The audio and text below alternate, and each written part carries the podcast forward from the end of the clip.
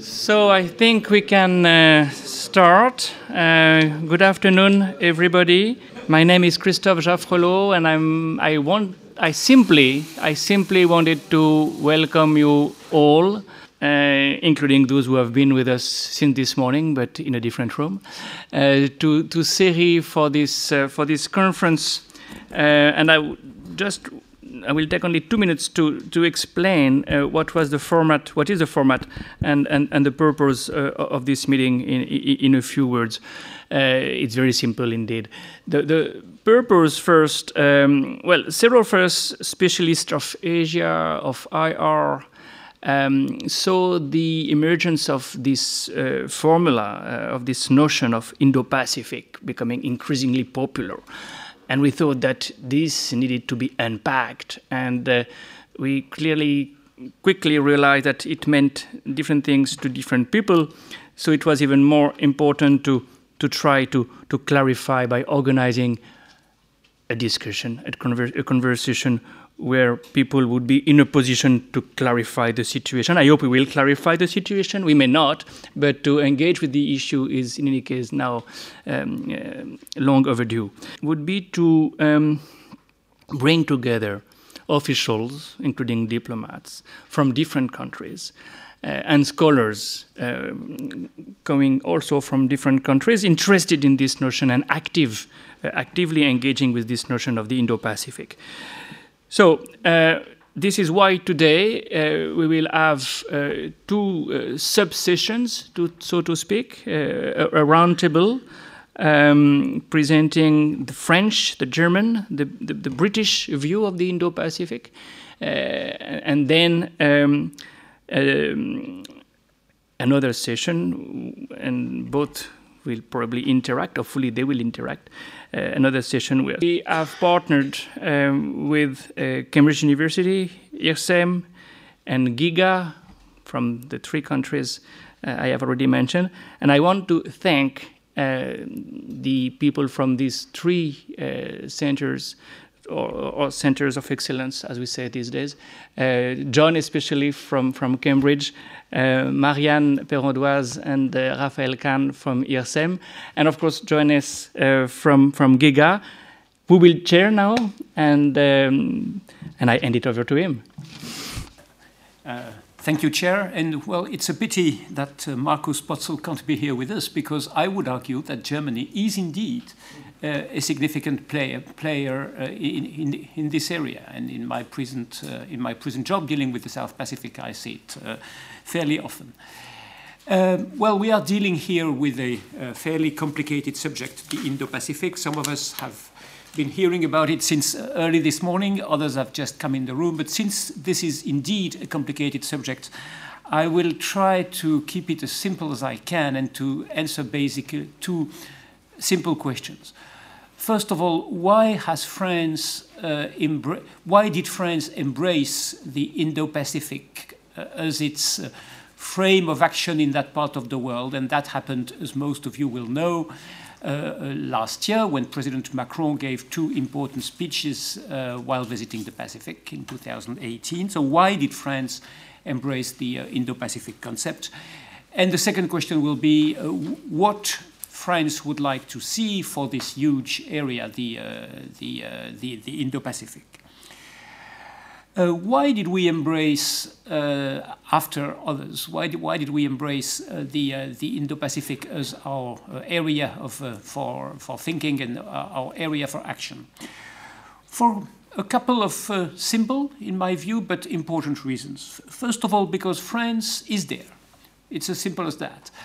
Uh, and you may, some of you may have heard what uh, the French uh, defense minister, uh, Madame Parly, had to say on the subject only the day before yesterday. It was in Singapore during the Shangri-La dialogue. Maybe it did not attract uh, as much attention as, um, as the, uh, the, the, Chinese and, uh, and American speeches, but she, she gave a good speech, and you had a good page in the French newspaper Le Monde on Saturday afternoon, which I would encourage you to read if you don't have, and I don't have yet, the, the, her, her, her, full speech.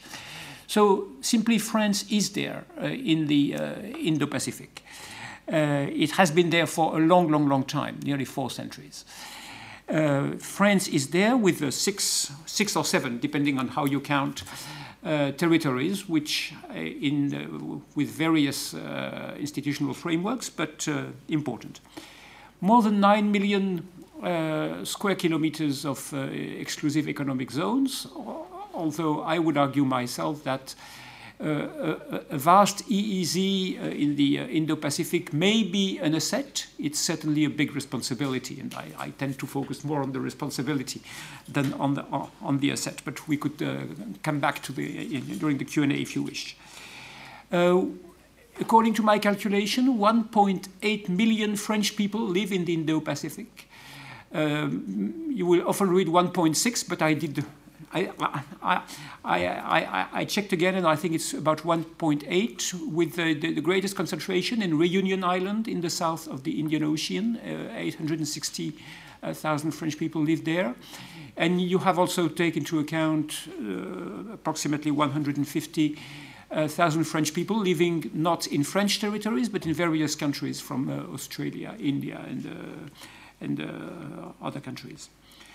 Uh, very significant uh, economic interests, uh, not surprising, because the Indo-Pacific is really uh, central in today's global uh, value chain, in, in, in today's industrial production, but also in terms of trading routes, routes for energy and, and commodities. Asia alone accounts for about 13%, and of French exports and 17% of French imports. You have something, you have more than 7,000 subsidiaries of, of, French companies located uh, in Asia Pacific, and the French uh, investment uh, in Asia is estimated in the region of 75 uh, billion US dollars. And uh, if you turned your attention to strategic and military matters, I would argue here that the Indo-Pacific for the French uh, for the French military is not just uh, a distant concept or an abstraction, but it's a very concrete, a very uh, operational reality. Uh, of course, uh, the French forces in the Indo-Pacific do not compare with, say, uh, the American Seventh Fleet, but they are far from insignificant and they are well organized with five military commands and uh, located uh, in the Indian Ocean and in the Pacific, uh, and with permanent forces. And the word permanent is important because it is one thing to send a, a warship here and there, it's quite another thing to have maybe relatively modest, but permanent forces which are there all the time. Uh, permanent French forces in the Indo-Pacific are approximately 8,000 uh, 8, people, uh, 4,500 in the Indian Ocean, and uh, approximately 2,800 uh, in the Pacific. Uh, with, with hardware which is currently being modernized. And of course, in addition to these permanent forces, you have regular deployments, either uh, purely French deployments, or, uh, or and that happens uh, quite often, uh, joint exercises with uh, other countries, uh, India, Australia, Southeast Asian countries, and, and, and, many others. The second reason for which the Indo-Pacific matters and for which it is important to us is that it's really a, a, a a key, an essential area in terms of global issues. And global issues, as you probably know, is a very uh, big part of our diplomacy. Uh, UN Secretary General uh, Guterres was in visiting Tuvalu a few days ago. Uh, I don't know whether everyone in this room noticed. And he spoke of the, uh, the Indo-Pacific and the, the island states in particular as the extreme frontline front line of the world of, of the global climate emergency. And I think these are really excellent words. And uh, to us, this is something very, very meaningful because, as you, uh, as you know, uh, France has been instrumental, of course, in forging uh, the, the, the, uh, the, the, Paris Agreement on climate back du uh, during COP21 in 2015. And for having been uh, involved to a modest extent in this endeavor, I can tell you that island states in general and island states of the Indo Pacific in particular were really essential partners for forging a global consensus uh, on climate. These are not just words, these are things that mattered to a great deal. Just to give you an example, uh, at, this was a hugely complex negotiation, and many people, including uh, many Western experts, were convinced that the most ambitious possible goal for the climate change negotiation would be two degrees. I mean, I mean two, de two degrees global warming over a century. And we would probably have settled, although we were ambitious, we would probably have settled for that. But island countries came. Countries like the Marshall Islands, Tuvalu, the Maldives, came to us and said, no, two degrees is too much. If, the, if global warming is two degrees in a century, we won't survive. We need more ambition. We need 1.5 degrees. And it was because of the advocacy of, the, of these countries, which carry a strong voice in international fora, that eventually we settled for 1.5 degrees. And this goal was incorporated in COP21. Of course, one may today, uh, in hindsight, uh, one, may, one may argue that half a degree does not make much uh, a difference when we are in reality closer than 3 or 3.5 degrees than, than 2 degrees. But yet it was important, and it is to them that we owe uh, these ambitious goals. But of course, with an important consequence is that these countries, I think they are grateful. These island countries are grateful because we managed to have an ambitious Paris Agreement. But of course, they expect us to deliver uh, on this agreement. And the, they expect us to do whatever is necessary and to, to uh, fulfill the agreement. And this, of course, is easier said than done, as you know. And what, was, what is true for the climate is also true for biodiversity and the oceans. These countries, I have named a few, Marshall Islands, Tuvalu, Fiji, and others, uh, they, they, have a big stake also in the oceans uh, and in biodiversity, and they speak very eloquently about these issues in international fora. And this will be hugely important in the coming month and in the coming year, because as you know, 2015 was a key year for climate. 2020 is going to be a key year for biodiversity in the oceans, with plenty of very in, in, important international meetings culminating at the end of next year in China with COP15 biodiversity, which will be nearly as important, if not as important, as uh, COP21 for, for climate. And again, uh, island countries, because they are so directly affected, carry a powerful voice in defense of the oceans and biodiversity. We need them and we can't disappoint them. Uh, Obviously, the Indo-Pacific is a very important uh, uh, area in terms of migration, including in env environmental migration, international crime, illegal fishing, uh, and traffickings of all kinds. I won't spend a lot of time. I think that, that, that's clear to, to, to everyone here obviously uh, a region with many uh, very serious challenges in terms of peace and security. Perhaps I should have put this in the very first place, but deliberately I thought it was better uh, to talk about climate first. Uh, but a region with huge challenges in terms of peace and security, proliferation, think about uh, North Korea, and, and quite a few hotspots. Uh, think, of course, about uh, the Taiwan Strait, South China Sea. I guess for those of us who have attended the conference earlier today, they, they must have heard about it a, a great deal. Uh, and we, we tend to see the Indo-Pacific as a very important region for the future of multi, uh, multilateralism at a time where multilateralism is indeed challenged and challenged uh, for, for various reasons. Indo-Pacific is important for us and this will be my last point in this first part, because we have many uh, allies and many strategic partners in that part of the world. Uh, we have strategic partnerships with uh, South Africa, Australia, China, yes, China, India, Indonesia, Japan, Singapore, Vietnam. And certainly, uh, as many of you know, uh, France has develop its relations in all respects and in particular in the defense field, in particular with India and Australia in the past uh, few years. And I think it is no coincidence if President Macron, the, the French president, chose to make this his speech about the Indo Pacific precisely when he visited Australia last year. I think this is no coincidence. Australia, with, with which we have now a very strong partnership in terms of uh, uh, building defense equipment that will last for many years. Uh, since all of you are aware of this, I won't insist a lot on the fact that the Indo Pacific is, of course, today a very competitive space with a very strong uh, rise on China and as a reaction to this rise of China, a, a, a very big engagement of, or re engagement of uh, many other actors.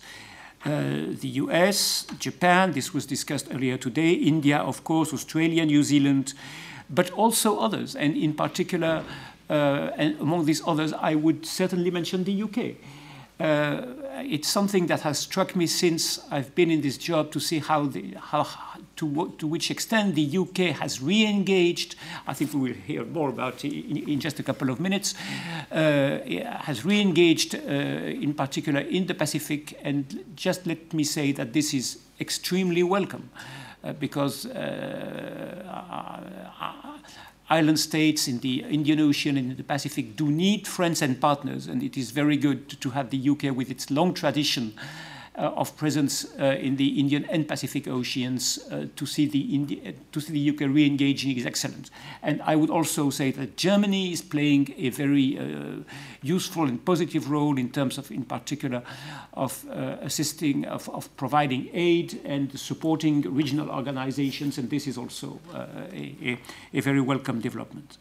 So, what, what France would like to see uh, in the Indo-Pacific. Just to keep it brief, just a few bullet points, just to keep it brief, and then I'll, uh, uh, and then I'll conclude.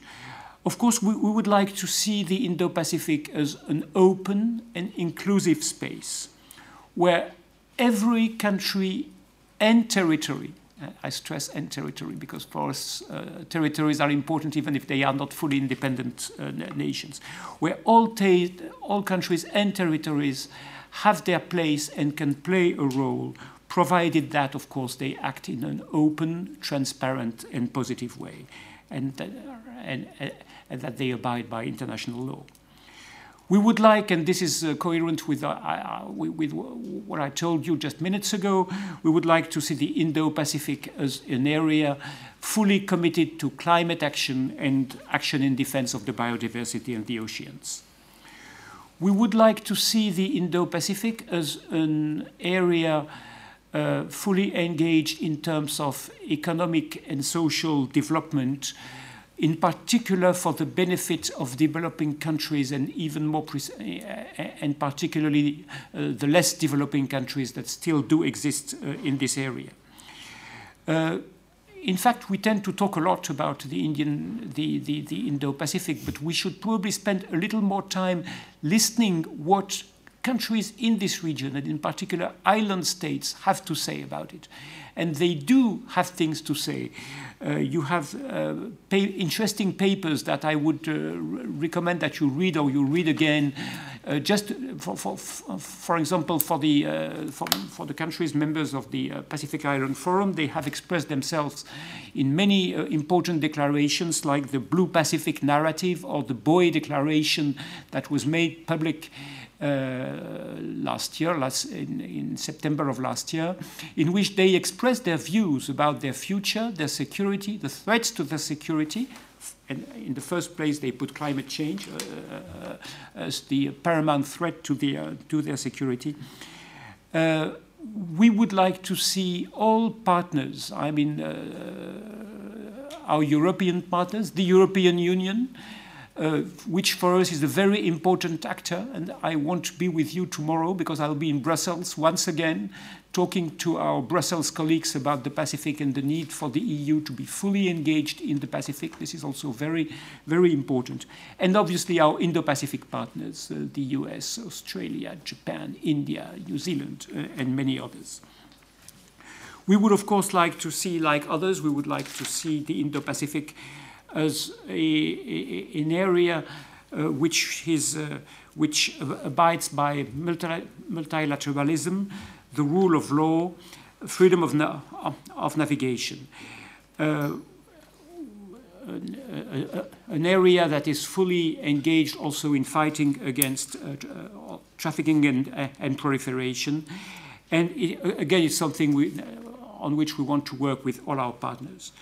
And the last point I'd like to make is that we think that to, to, to build this kind of uh, Indo-Pacific uh, space, an important role is played and should be played in the future by strong and effective regional organizations. You have many, uh, both in the Indian Ocean and in the Pacific. Uh, many uh, important organizations uh, some France, is, France and its overseas territories are members of some of them and wants to join uh, other organizations. Just to mention a, few, ASEAN, of course, plays a very important role. I, I, I, won't insist because I think we'll, we'll have more on this later, later today, but uh, we, we, we fully acknowledge the importance of ASEAN and ADMM+, uh, Indian Ocean Indian Ocean Commission, very important uh, in, in the southwestern part of the uh, Indian Ocean. Uh, Indian Ocean Rim Association, which is an important organization. France is not a member but would like to join it in the future. And of course, in the Pacific, Pacific Island Forum, which is the, uh, the, the, the, main political uh, organization uh, for the Pacific, uh, Pacific Islands, but also more technical but very important and very useful uh, uh organizations like the Pacific Community with its headquarters in New Caledonia and the, South, and, and the Secretariat of the Pacific Regional Environment Program with its headquarters in Apia, Samoa. And all these organizations in our view, play a very important role, and, and, and, we, would, and we take them as very important uh, partner, partners and actors uh, when we uh, deal with the uh, Indo-Pacific. So, very short conclusion. Uh, we think the uh, Indo-Pacific is really essential in all, for, with respect to all major uh, challenges in the 21st century, be it, uh, be it uh, climate and the environment, development, SDGs, and of course, peace and security. Uh, as uh, the French defense minister said the day before yesterday in a much more eloquent uh, way than I could, which, which, I cannot emulate, France is fully committed to, to be a responsible actor and a good neighbor in this part of the world. Uh, and, and we want to do, that, to, to do this by, uh, with our diplomatic tools, with our economic tools as much as we can, and with our defense tools as well. Thank you.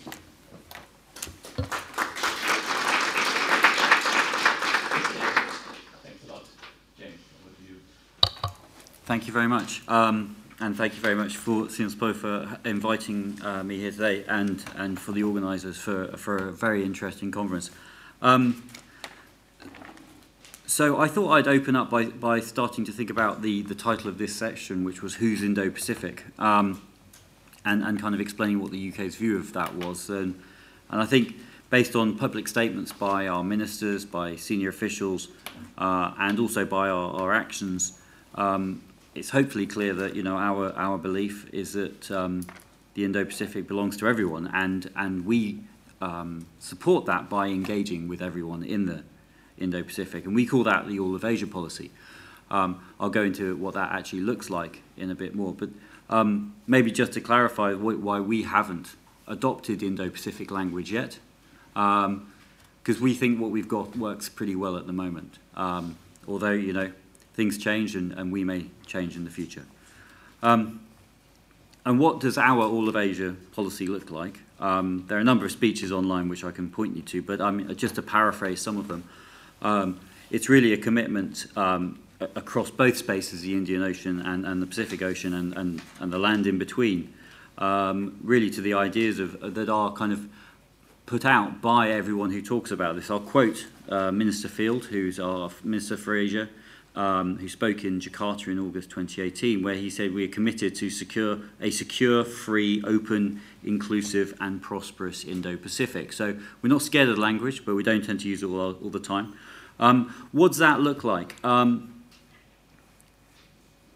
you mentioned, uh, Hervé mentioned, you know, uh, that we are not a resident power, unlike France, but and uh, but we do visit as often as possible. There's also uh, this morning there were some interesting comments about uh, about the British returning to the uh, the Pacific or the Indo-Pacific region, and other people saying, well, we actually never left. left. And and if we the historians among you may know that um, there is a moment in history about 1971 where the UK kind of established what became known as the East of Suez policy, where we withdrew as much of our military power uh, back to this side of the Suez Canal, with some notable uh, exceptions, Hong Kong being one of them at that time.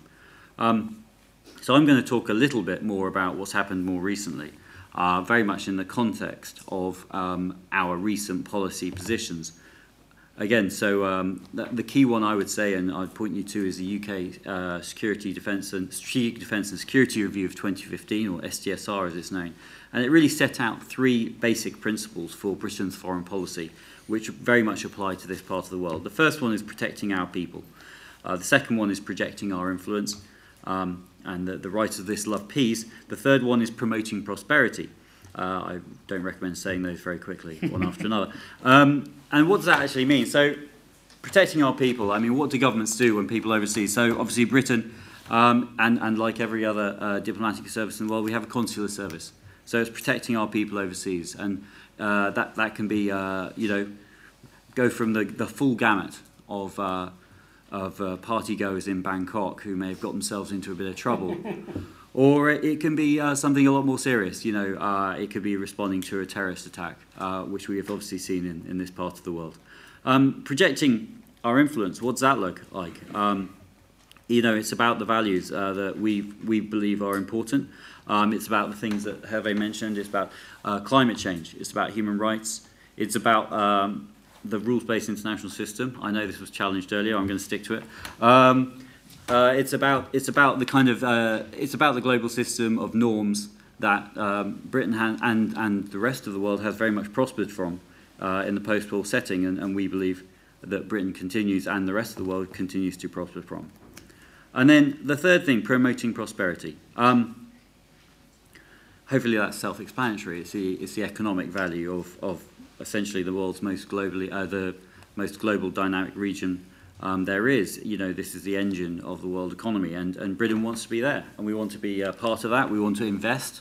We also want to receive investment, uh, and whether that's from China or from Southeast Asia or from Japan, which continues to be the largest uh, East Asian investor in, in, in the UK at the moment.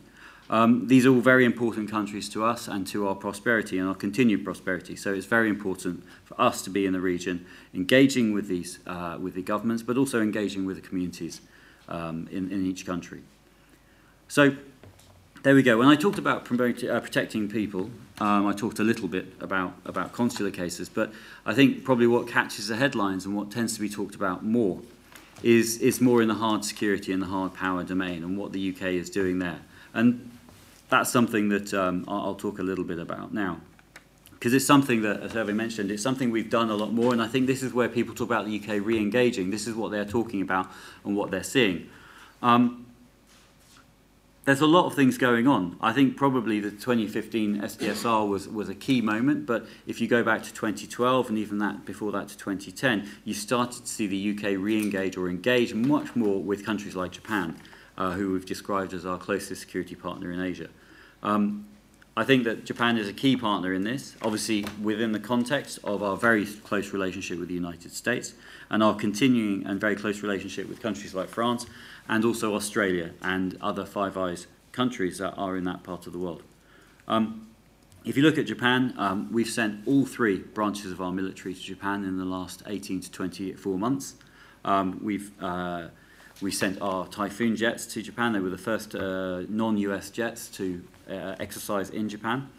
Um, we've sent our, our ground forces to Japan, and we have also received Japanese ground forces in the UK. So we're really building up a close security relationship with Japan, um, very much built on the idea that you know it's it helps uh, establish and maintain a regional security, uh, which is in everybody's interest.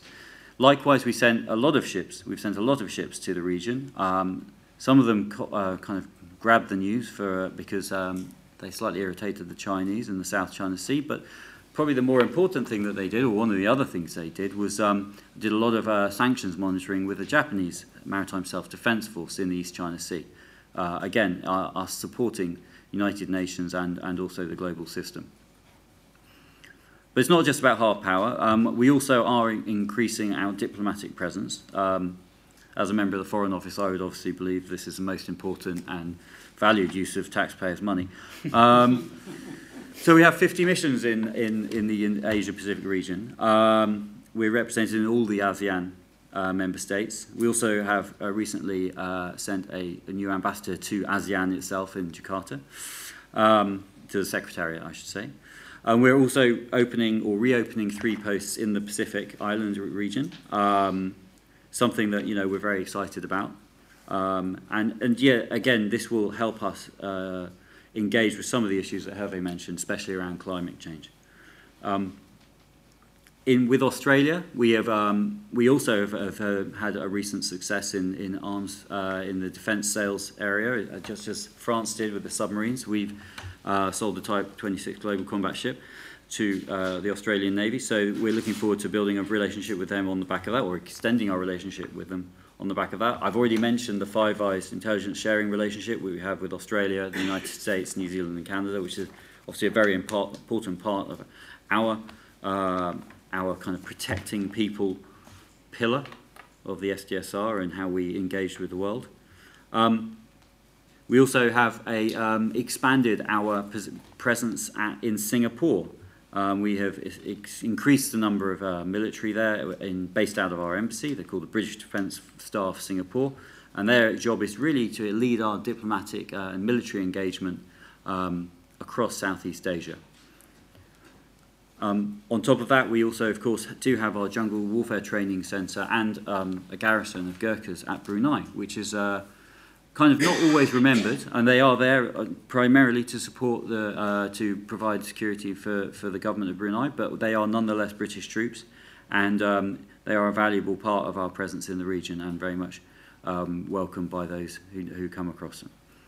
Um, so I kind of hope I've really slightly laid out what the UK is doing in this part of the world. Um, I haven't talked about soft power, but I think soft power is a really interesting element of the UK presence in the Indo-Pacific region, and is a, is a little bit of a complicated issue as well. So don't get me wrong, um, it's not always easy to be a post-colonial power. Um, I don't want any sympathy, but I'm just saying that sometimes relationships have to be managed, and uh, and that certainly is something that we do our best to do. Um, those historical ties can be a, huge benefit, though, uh, to our relationship with host countries. Um, I think that you know when you talk to, um, if you look at various uh, um, surveys that are done in this part of the world, primarily by uh, we look at ones done by our, the British Council, which is kind of the soft power outreach organisation that the UK government um, funds. You see that the UK does have a good reputation. That we're seen as trusted on things like rule of law. Um, obviously, we have brands, we have our David Beckhams, we have our music, um, but we also provide education, especially higher education, to a lot of the young people of this part of the world, and uh, you know provide opportunities for them to come to the UK and really uh, further their education and then take it back to their countries, uh, hopefully for the benefit of all. And, and certainly that is one example, I think, where some um, a little bit goes a very long way. Um, I was talking this morning to somebody here about the Commonwealth, which sometimes is seen as a, a bit of a colonial hangover, um, and certainly sometimes uh, is, is maybe misunderstood or, or maybe misrepresented. But um, one area where we've had amazing success uh, with the Commonwealth is we have something called uh, the Commonwealth, Commonwealth Scholarships in the Pacific Islands, which again, um, brutally speaking, it's not very much money for uh, you know for a top 10 world economy to put out there. It, and it goes a very long way. And it's a very good example of how we can uh, use our resources, which are limited, like every government's uh, resources are limited, to really help a country, but also have a very good effect on our relationship with a country now, but also into the future. Um, and I should also mention um, the royal family, which is um, something that you don't really normally hear about at international relations conferences. Um, but again, they're a soft power. Uh, I think they probably hit above their weight. I think it's probably the best way to put them. Uh, well, actually, I'm sure there are much better ways to put it than but, but, um, but, um, but, you know, um, Her Majesty the Queen is, is, continues to be the, uh, the, the head of the Commonwealth, and, um, and the links that we are able to establish with countries, especially in the Pacific Islands, are, are very valuable. And the royal family's role as, uh, and the Queen's role as head of state in, in countries like New Zealand and, and also in Australia is something that you know we take very seriously, and, uh, and we hope is taken, and we know is taken seriously by the, those countries too.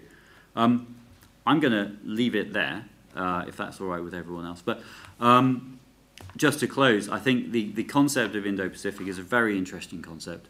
It's one that the UK does engage in when we've spoken, if you, um, the quote I mentioned at the start from Mark Field, our commitment to this open, inclusive and prosperous Indo-Pacific, uh, I think encapsulates our approach.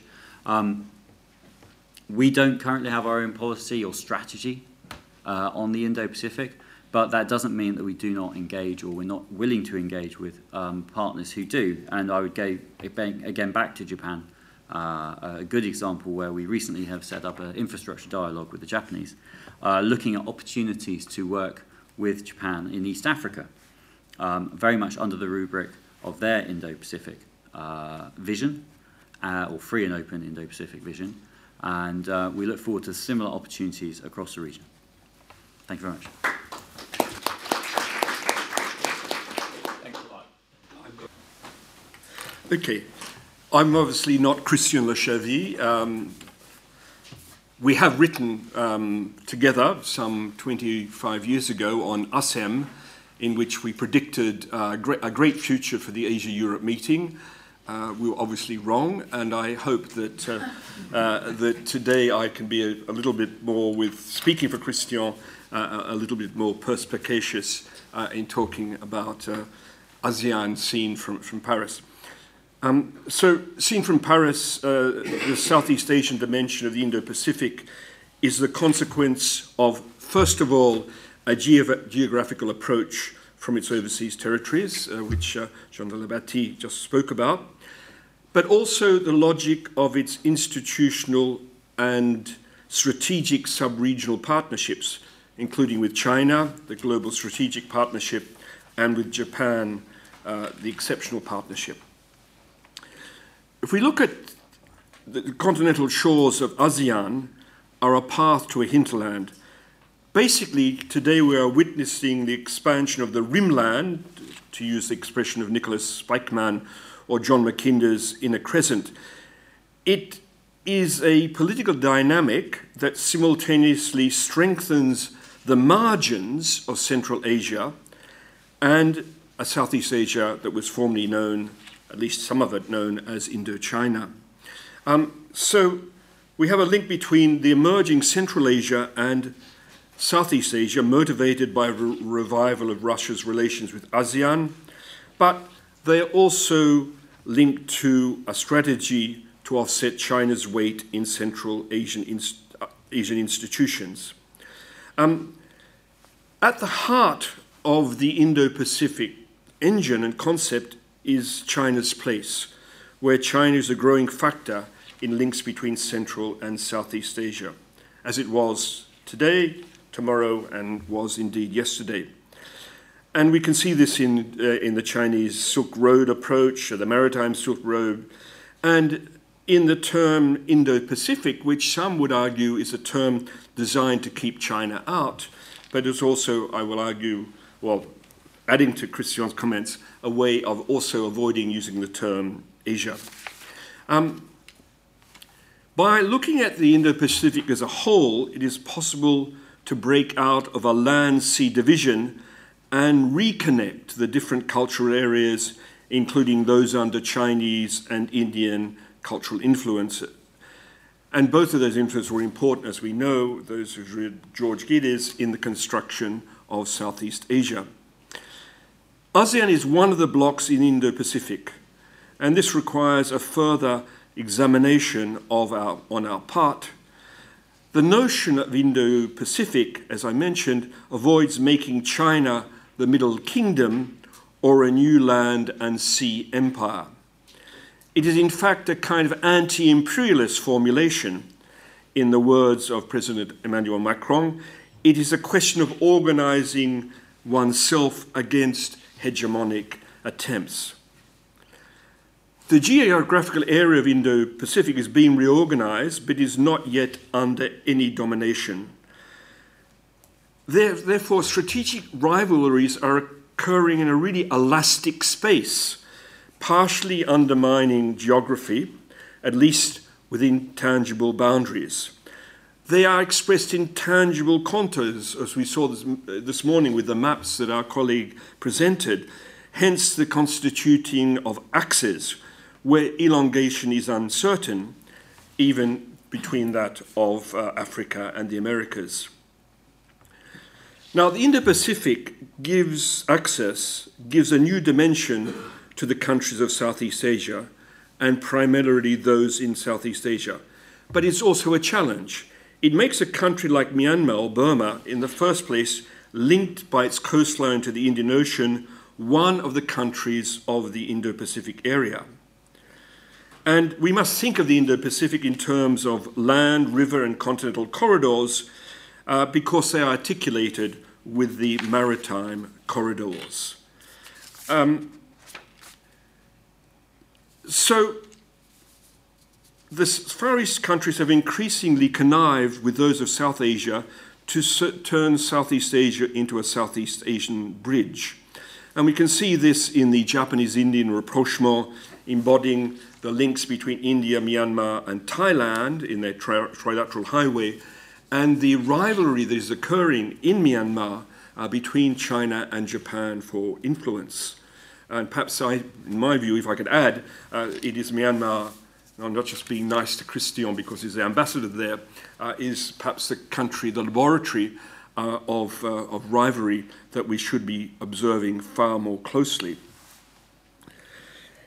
If Burma cannot be aligned on this access, unlike many other Asian country, ASEAN countries, Indonesia, Singapore, Thailand, and Vietnam, the axis of the maritime Silk Road, it will have to adapt to the Indo Pacific interaction of US and Sino Indian politics. And the fact is that the term Indo Pacific is being imposed from outside. Uh, it wasn't a term that had much salience until Donald Trump uh, took up the notion after Abe whispered in his ears, in his ear, rather, um, and he actually listened for once, uh, a, a notion that the Japanese had developed way back in Abe's first period in office in 2007. Um, while many of the projects that have been developed, for example, in BIMSTEC, uh, that is the, the relations between Thailand, Burma, uh, Bangladesh, Myanmar, sorry, Myanmar, Bangladesh, uh, and India, uh, which was an attempt to create a sub-regional organization and gave a particular, at the beginning when Myanmar was going into its period of, of political transition and the civilianizing of the military regime now to, to a more hybrid regime, um, Myanmar could be particularly affected by the geopolitical games that are occurring. Now, where does this uh, leave Myanmar and other ASEAN countries? Um, Christian, in his paper, which I'm reading, um, refers to these two uh, opinion polls that were conducted amongst uh, experts in international relations or amongst key figures uh, in Southeast Asia. And what is really quite surprising is that for almost two thirds of those polled, the concept is unclear. Uh, for a quarter, it's about containing China, uh, and uh, for 12%, it will fade away. Uh, and really, uh, only for about a third of those replying is it seemed to be a concept with any perhaps future, either in undermining ASEAN or in creating a new regional order. So, um, if you, for, for many in Southeast Asia, the notion of Indo Pacific is a notion that could weaken ASEAN and could weaken uh, ASEAN centrality. Uh, at a time in which ASEAN is challenged. Huh? So, ASEAN over the last uh, 20, 30 years have developed all sorts of uh, inter regional relations with Latin America, with Europe, the Asia Europe meeting, um, with Africa, a whole list of acronyms of ASEAN plus plus that one I will save you um, the tedium of going into. What those, those relationships have done is they have boosted ASEAN's economic and political relations as an entity with many Western countries and their transnational institutions. And so ASEAN has deepened uh, its uh, relations with the West uh, at the time when uh, the, power, the power shift in the world has moved to the East.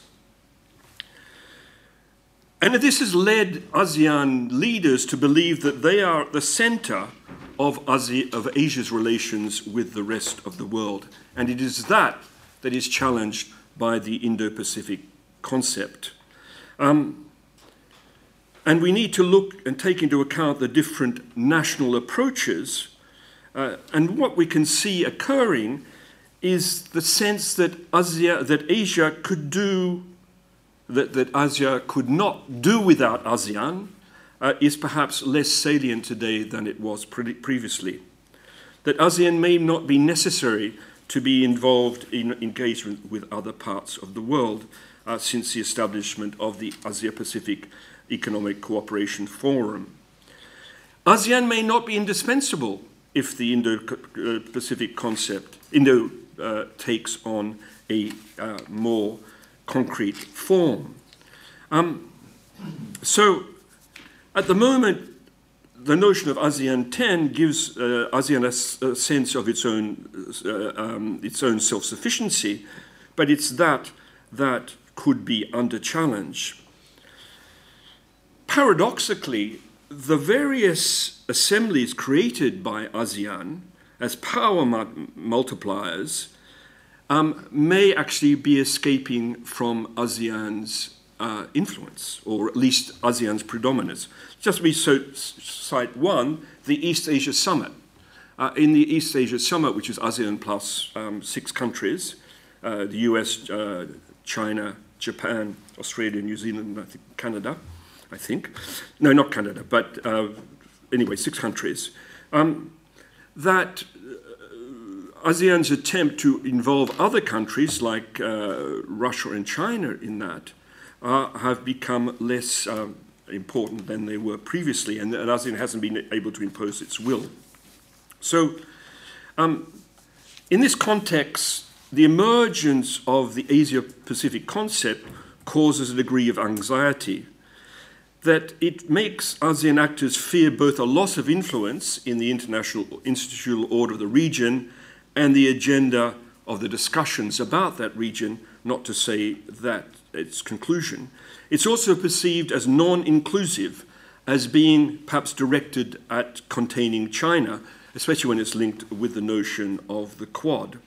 Um, it may engender or even legitimize the construction of alternative forums. So the Indo Pacific concept is perceived as a disruptive fact. Except for perhaps one country of ASEAN, of Indonesia. And it's not, in fact, paradoxical that the two middle powers most uh, concerned to promote a notion of the Indo Pacific, leaving aside Japan and the US, the two middle powers are Australia and Indonesia. And my argument is the argument that I made earlier this morning is that the concept of the Indo Pacific resolves for both countries an existential identity conundrum. By removing the term Asia, uh, Australia no longer feels or seen to be an outsider in Asia in something called the Asia Pacific. And for Indonesia, the notion of Indo Pacific, uh, when we trace it back historically to the notion of maritime fulcrum prior to that, and prior to that, Wawasan Nusantara, the notion of Tanah Air, the notion of, the nation, of, of Indonesia being a land and sea, a state of land and sea between the Indian Ocean and the Pacific Ocean, then for both those countries, um, the Indo Pacific, if it didn't exist, would need to be invented. Perhaps I'm exaggerating. But it's not coincidental that in 2013, in both the Australian Defence Document white paper published and in a speech by the then Indonesian Foreign Minister in Washington, Dr. Marty Natalegawa, that the region that they were living in, the region that there was of strategic interest, was defined as the Indo Pacific. Not the Asia Pacific, but the Indo Pacific. And it is since uh, the Indonesians who have embarked upon, in the last couple of years, a two pronged strategy to promote their idea of the Indo Pacific it's not an easy task because at the same time they want to maintain this notion of ASEAN centrality, so they try to get the other ASEAN countries to accept the Indonesian definition of what the Indo Pacific is. But at the same time, they are also conducting uh, meetings, particularly in the East Asia Summit uh, and uh, with the US, Australia, and Japan uh, to uh, develop a particularly ASEAN view, uh, or if, as a default option, an Indonesian view of the Indo Pacific. So far, that the response has been lackluster, but I'll let my colleague, um, uh, who'll talk about ASEAN uh, in a short moment, go into that uh, to Champa Patel to talk about the reaction of other ASEAN countries to the Indo Pacific. So I, i hope I haven't betrayed uh, Christian's thoughts. Uh, I've added a few of my own, uh, and I hope um, at least you have a, a, a, little bit of a sense of uh, a rather hybrid view of the Indo Pacific. Thank you. Yeah, thanks a lot. Uh, John Nilsson-Wright was so kind to agree to comment on the uh, on the presentation. Uh, John is uh, Chatham House Senior Research Fellow for Northeast Asia and a Senior Lecturer at Cambridge University. Well, where to begin? Three really fascinating presentations that gave us a sense, I think, um, from each of the perspectives of the individual speakers of just how important this region is. Um, I'd like to ask both some general questions to each of the panelists, but also to try and um, to, to highlight some of the themes that stand out for me, and also to do this in a uh, in a spirit of constructive criticism at a time when Britain is finding itself confronted with the dilemma of how to define itself as a global power. As a British citizen, it seems appropriate for me to um, take that role. Um, first of all, um, Hervé, in terms of your discussion of all the, the very ambitious agenda that you laid out, um, first, a very general question, which is really about boundaries. We were talking this morning about how different states within the region think about the Indo Pacific. Um, and obviously, your presentation talked very much about the Pacific dimension because of France's presence um, and prominence there. It'd be interesting to know is there a strategic vision that effectively delimits the space geographically from the perspective of, of the Elysee in particular? Um, and also to ask you, you know, we've seen a number of visits recently by um, prominent Asian leaders, particularly from Korea and, of course, from Japan most recently. Um, I was struck by the agenda for the discussions between Prime Minister Abe and President Macron. About the, the kind of ambitious listing of some of the um, areas where the two countries can cooperate. Um, one is, of course, the question of digital technology, um, and there's been a lot of talk about a new Osaka agenda, which is going to be tied to the G20 summit that Japan, of course, will be hosting. Um, I wonder if you can say a little bit about how that plays out in terms of France's, France and Japan's cooperation, not just globally, but also specifically within the Indo-Pacific region. Um, also talk, I think, of a comprehensive marine dialogue. Is that correct? I, I hope it is. Um, but what that represents in terms of bilateral cooperation. Um, and I think briefly the issue, or James, perhaps you mentioned the issue of North Korea. And of course, France in this context is seen as an outlier, not having its own diplomatic representation, formal diplomatic representation. Um, given all of the changes we've seen recently in terms of particularly the United States' attitude towards Pyongyang, should we anticipate that there is scope for a change in terms of France's policy? Um, is there scope for greater engagement? Um, in the space occupied by soft power, um, the Francosphere and the role of language is clearly important. Um, but at a time when, particularly in the United Kingdom, we are grappling with the question of how we continue to uh, attract promising students from the region is, are there areas from the European experience where France can take a lead?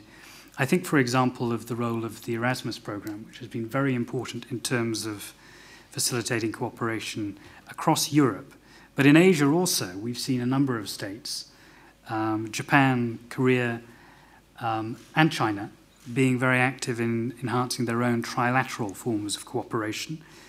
To what extent should European states, including France, be thinking in terms of widening the scope of educational engagement? Does this feature in France's current strategy towards the region?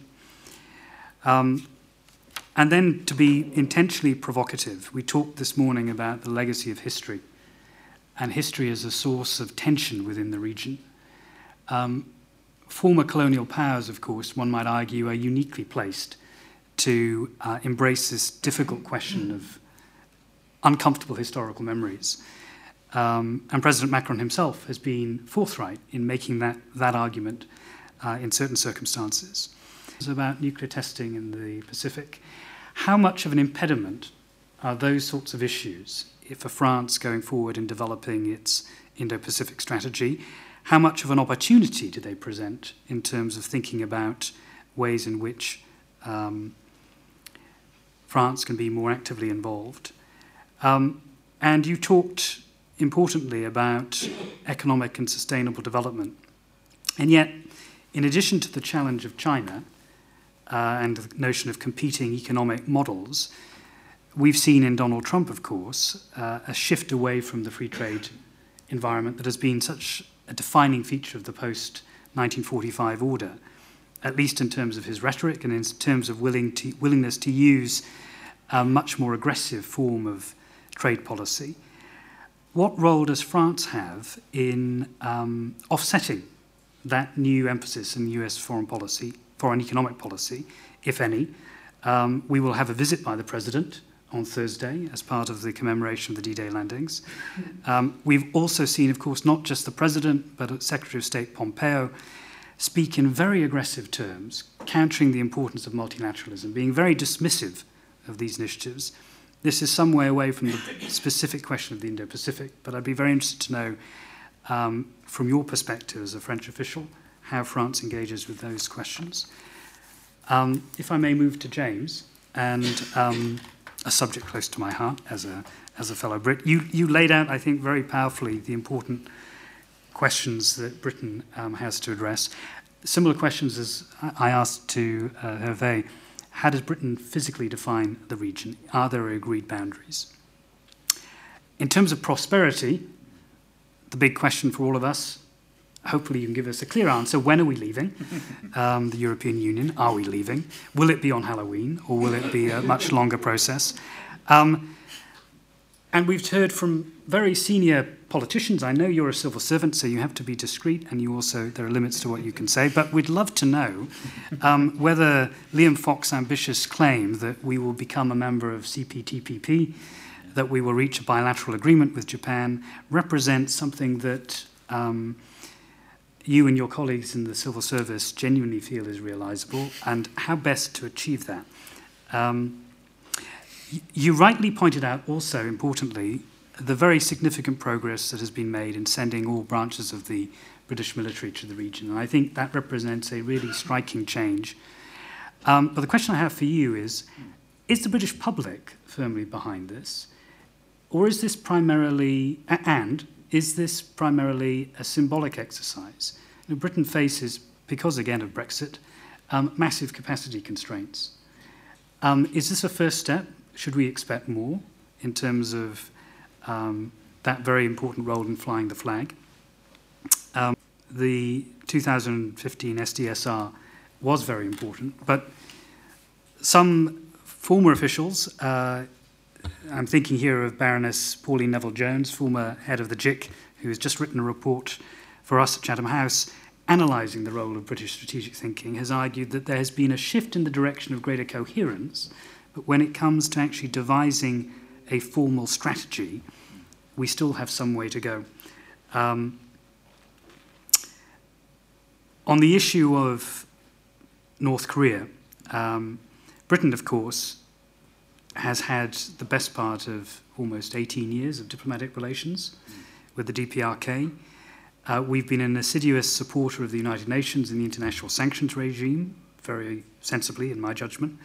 But we've also had um, a significant role to play in fostering cultural engagement and educational initiatives. Um, given the efforts by the Moon Jae in administration in South Korea to encourage more of this, could we anticipate a, a, shift in British direction at some point? Is there the political will to do that? Um, we have now a new Foreign Secretary in the form of Jeremy Hunt, uh, who may or may not become a, a future Prime Minister. Um, it would be interesting to have your thoughts about, about the role of cultural diplomacy when it comes to mediating and moderating tension. Um, also, when it comes to the role of soft power, Britain, of course, has, has had an important declaratory role in supporting the interests of the people of Hong Kong.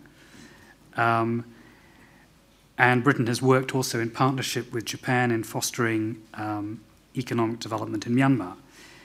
The question now, of course, is with Britain facing the dilemma of where our natural partners are post Brexit, whether with the United States or increasingly a close economic partnership with China, in keeping with the, the ambitious claims of a new golden era in Sino UK relations, are we not going to run into a fundamental dilemma at some point? We're already seeing this in the debate over Huawei um, about to what extent are we willing to actually take a stand on the values issue, or are we going to be forced to compromise? Because ultimately, the economic logic means that we will have to bow to a stronger Beijing, in which case, our leverage, despite all of our achievements in sending forces to the East and South China Seas, is arguably somewhat limited, which is related to the question of values um, and open societies one might argue that some of the threats we face, not just uh, in the Indo Pacific but more broadly, are not just the traditional security threats um, or the broader security, broader threats that um, Hervé laid out so eloquently about climate change, but also how we protect our own societies. Britain seems to have developed um, some expertise in terms of cybersecurity. We've seen that in cooperation between Japan and the United Kingdom.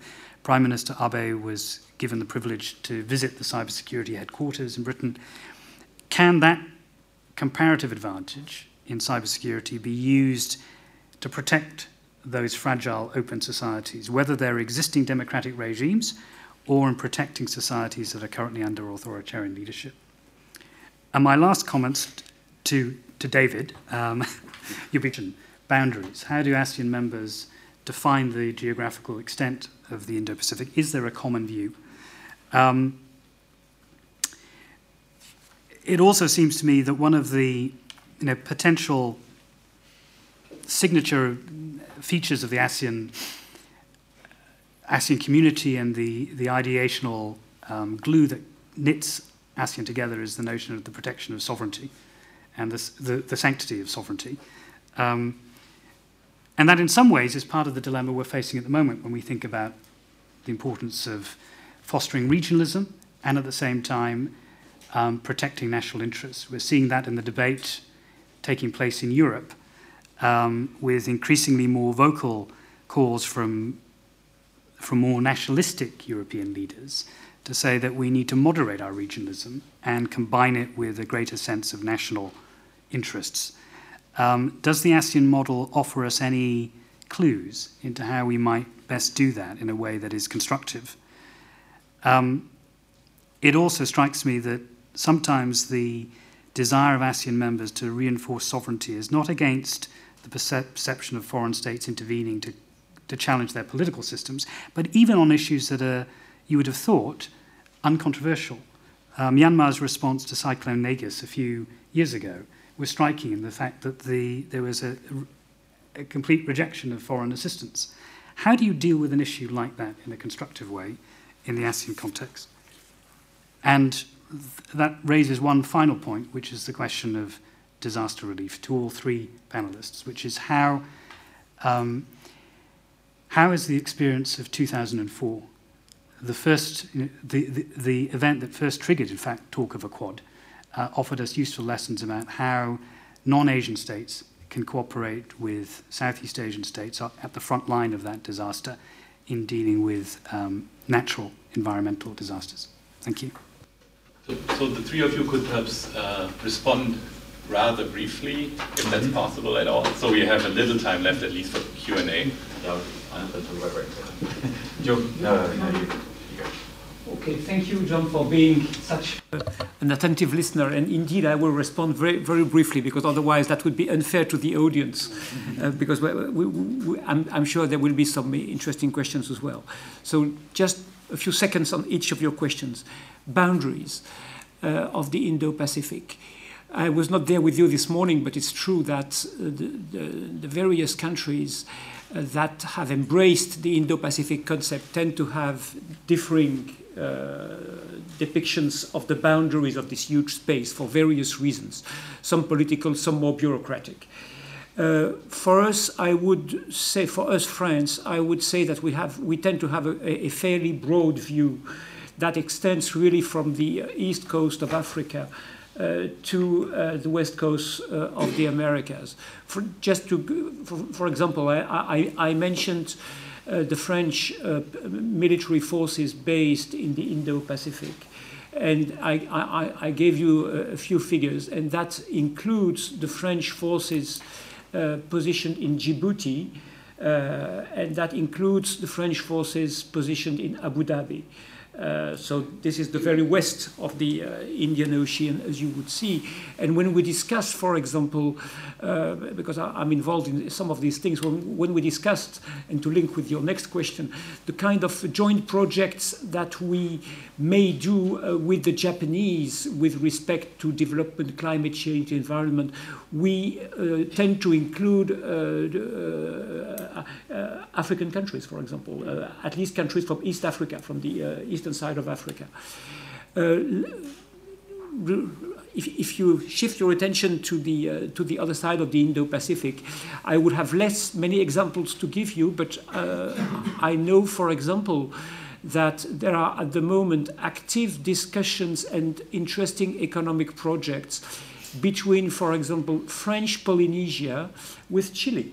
Uh, the, the, the, president of French Polynesia, Edouard Fritch, is very interested in developing uh, economic links uh, with South America and with Chile in particular, and I think you could see more of this. So we tend to take a, a, a very broad view of the boundaries of the Indo-Pacific. Indeed, we discuss many things with our Japanese friends and many possible projects. I was I, I, I, traveled to Tokyo in March and had uh, talks with my uh, Japanese counterparts, but at, more, at, at, much more senior level, we had the two plus two meetings.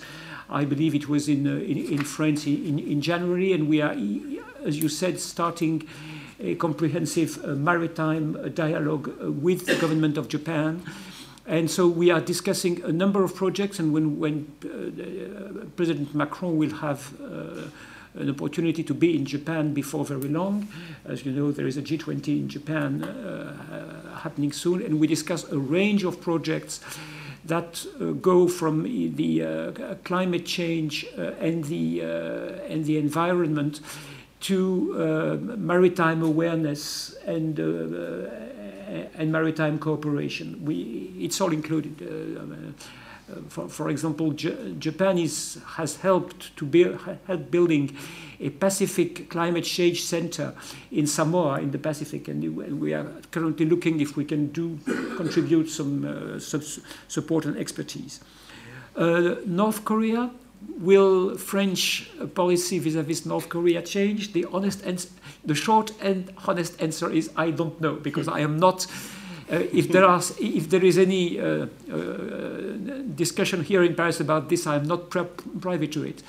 I would just say that if the French president or the French minister were nice enough to ask my personal opinion, I would tell them there is no compelling reason to change uh, uh, very fast. As you, know, as you said, we have been rather on the firm side uh, vis-à-vis -vis North Korea. And frankly, I, I don't see any fundamental reason to change very quickly. If North Korea changes for the better, as we all hope, things, of course, will, uh, will be different. Soft power, yes, it's important uh, to us, uh, even in the part of the world uh, where French is very far from being a dominant language. But that that's not a problem. I mean, we, we, we, we interact very nicely, both bilaterally and uh, within regional organizations, uh, even, for example, in the Pacific, where English is by far the most dominant language, not to mention uh, local languages. And yes, I mean, some of the tools that we have been using uh, in that, this part of the world, be it the Alliance Française or higher education exchanges, yes, they are all of great value vis-à-vis -vis this part uh, of the world as well. Uh, you know, I, I spent a few years in China myself, and when we, when we asked the Chinese about the Confucius Institutes, they would very often respond. Maybe some, some in the room are aware of this.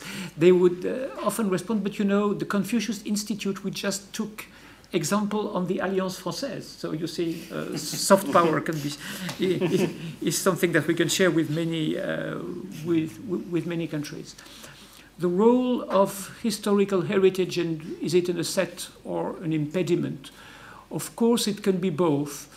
Uh, I'm, I'm, trying to take some distance from my official duties because, and not, and not to serve you uh, just uh, official party line, but really, I think it is much, much less, if at all, an impediment today. And I think that the historical links that we have formed uh, in Southeast Asia, in the Indian Ocean, in the Pacific are today um, really an asset rather than a, a, liability. If I had to take one recent example, uh, there, there, was uh, recently the, the, C24 Committee of the United Nations, which is the uh, decolonization committee of the United Nations, which is not particularly kind to administering powers in general, recently had held its annual seminar in, uh, in the West Indies, and it was full of praise for the way uh, by which France handles the New Caledonia issues, just to give you a, a short but a small but very recent uh, example. Uh, do we talk to the United States and to President Trump in particular uh, about free trade and multilateralism? Yes, we do. Uh, but of course, uh, we do that uh, bilaterally, and I think it's everyone in this room knows that President Macron and President Trump ha have had many uh, discussions uh, on these issues, sometimes very friendly, sometimes slightly less, uh, occasionally using the great commemorations of World War I and World War II to engage in such, in such diplomacy. But of course, there are some things that we handle bilaterally and many other things that we handle with our European partners within uh, the European Union. That's the beauty of being in the European Union. And disaster relief, yes, it's important uh, for, all, for all these countries. Uh, yes, the 2004 tsunami was, uh, was a very important moment, but we continue to be engaged very actively in disaster relief uh, in the Indo-Pacific. And uh, just to give you one example, we have an, an extremely close cooperation with, with Australia and New Zealand, which is called FRANZ, FRANZ for F RANZ for France, Australia, New Zealand, by which we consult and coordinate each time uh, there is a, a, a, natural disaster in the Pacific. And I believe the FRANZ agreement, which we signed, I believe, 1992, if I'm not mistaken, uh, I think uh, it's, it has been activated more or less each year. So just to tell you how uh, uh, that, that, that's real business. Yeah. Okay, let's go. Um, thanks for that. Um, I really came here to talk about Brexit. Uh, so, uh, for physical definition, um, we I, I, think I hopefully made clear we don't really have one. Um, but if we, we did have one, it sounds fairly similar to what you have. Um, I think we, um, yeah, we haven't defined it yet. Um, but if we did, yeah, that sounds reasonable. When are we leaving? Um, who knows? uh, sorry, yeah, is this on the record? Um, so uh, I think, you know, but when I left the UK last night, um, uh, the last time I came to an event like this, it was the day of the election, and I came back and we didn't have a government. So um, not much to change. Anyway, so when are we leaving? Um, I believe it's still on, on uh, Halloween. Um, it was last night anyway, so or, or possibly before. Um, CPTPP bilateral EPA with Japan. Um, I'll allow Dr. Fox to speak for himself if he can, uh, if you allow me to, let him do that. Um, I think that what these uh, really show, probably what's most interesting about them, shows that there is um, ambition for the UK to align itself with uh, what are very progressive um, free trade agreements. And it's quite possible to ask why we'd want to join a bunch of free trade agreements on the other side of the world when we are leaving one right next door, uh, but that would be for you to ask rather than me to comment. Um, but it certainly, I think that um, you know, I did mention the the importance of the Japan, uh, the economic relationship with Japan, and I think that goes in both ways. FDI, you know, we we provide an awful lot of FDI into Japan, and Japan likewise into the UK, and and uh, two-way trade is quite important um, to both countries, and I think that the um, ambition to roll over or, or, or uh, at least kind of adopt some kind of uh, EPA or free trade agreement with Japan um, speaks to that ambition, but also speaks to the importance of that bilateral relationship, which comes on, a, if I can jump, to the kind of question you made around whether post-Brexit, whether we'd have to make a choice between China and the US. And I, I'm not a really a big fan of that um, kind of binary decision, and I, I think that it, it, assumes that China has greater leverage over the UK than I personally believe yeah, to exist. China obviously is a very important uh, economic uh, player and an economic partner for the UK. Um, I think that, um, and I'm not going to uh, undermine the, the, the, the, language seen in the uh, golden era um, joint communique that, that came out um, when, uh, when Prime Minister Cameron was in power. But um, I think that things have moved on since then to an extent. I think that um, the, the, particularly the Huawei uh, decision, uh, which actually hasn't been made yet, there's been quite a lot of leaks, and we have lost a defence secretary over it, but we haven't actually seen the decisions come out yet. So I think um, I can't really comment on that until it does, uh, and probably can't comment on it when it does either. But um, I think that there is, is, more nuance to this than um, is probably represented in, in the media. I also um, do have some confidence in our cyber capabilities to be able to assess these things accurately, which comes on to the point about cyber and democracy protection. Um, I'm speaking very much per personally. I'm not entirely sure if if the uh, if, if uh, kind of um, GCHQ really has the reputation to go out doing cyber democracy protection purely because I think civil society would be deeply suspicious of GCHQ going out to do that. That's not to say they couldn't do it, and maybe we should, but I don't think it's part of their mission at the moment, and it's certainly something I've never seen about, but that doesn't necessarily make it a bad idea. Um, I'll stop on that, I think. Um, when we talk about soft power and Hong Kong, um, we remain committed to the 1984 Joint Declaration. That's our understanding of how, what, how Hong Kong should be managed and run. Um, there was a press release, actually, I was just checking what our standard lines were on that. And there was a press release yesterday from uh, Foreign Secretary and also a joint press release with uh, a statement, sorry, with with Canada uh, expressing concern over the extradition law that China is trying to impose on Hong Kong. So we do have concerns, and we do raise them regularly with the Chinese authorities. So, um, um, and if you want more, then I think probably the um, March 30th, 2019 um, six-month report to Parliament would probably be the best place to go for that. Um, DPRK. We continue to press for uh, full uh, verifiable, uh, um, was it CVID? That. Um, and I think that is going to be our, continue to be our, our position uh, until otherwise. that was a very diplomatic response. That'll be our position until we change our mind. Um, what I would say, I think your question about cultural diplomacy and uh, uh, education relations, that is an interesting one. There is still stuff going on at a very low level. It doesn't get into the, the press uh, for obvious reasons, but um, but it does go on, and I think it is quite valuable. I think that the challenges of doing that with a country like or a regime like North Korea are hopefully self-explanatory, because it it would seem that you are supporting um, you know supporting a regime that maybe doesn't have the greatest respect for human rights, and so in, ex what exactly, and also can you be able to, can you really quantify or even uh, be able to quantify the effect that would have on some of the, your kind of endpoint objectives? I think that's a very difficult question for, for policymakers to answer. So, um, and I, I know that these things are under review and we, we do continue to look at them. Um, I'm going to finish on the UK military and is the British public behind this? Now, um, one thing you say about the British public, they generally don't mind the British flag being flown around the world. It's a thing they generally are quite behind. Whether that makes it a good thing or a bad thing is, I think, slightly beyond beyond uh, my ken. But um, I, I, would say I haven't seen any public um, uh, kind of uh, views on, on whether the UK public supports our relationship with Japan or a closer military relationship in Northeast Asia. I don't think they would see it in a bad way. that's just my perception.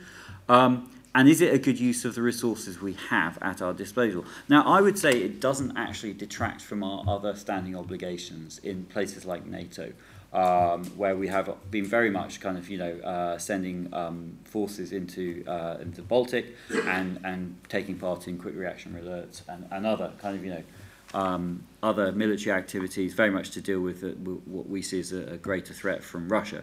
Um, so I don't think it detracts away from that. And I think what this does is this it very much supports the um, the basic idea that the UK needs to uh, we need partners and we need like-mindeds. And if if Japan, which we and as you know as, as well as anyone, if we've seen Japan looking to present a greater play a greater role on the international stage, then we think that it's in our interest for us to be alongside with them uh, and and you know uh, be part of that kind of journey for them. And I think it's um, it makes absolute sense for the UK to have a very close relationship with Japan militarily, also with South Korea. We shouldn't forget South Korea, and also with other partners in the region, whether that's Singapore, um, Australia, New Zealand, or um, as part of the five power defence arrangements, which I didn't mention as much as I should have, maybe. Um, and I think we can justify it. I think that the UK um, public would probably support it because they would understand the values uh, behind our attempt to be out there. Um, and I'll leave it there. Very brief response from your yeah. side.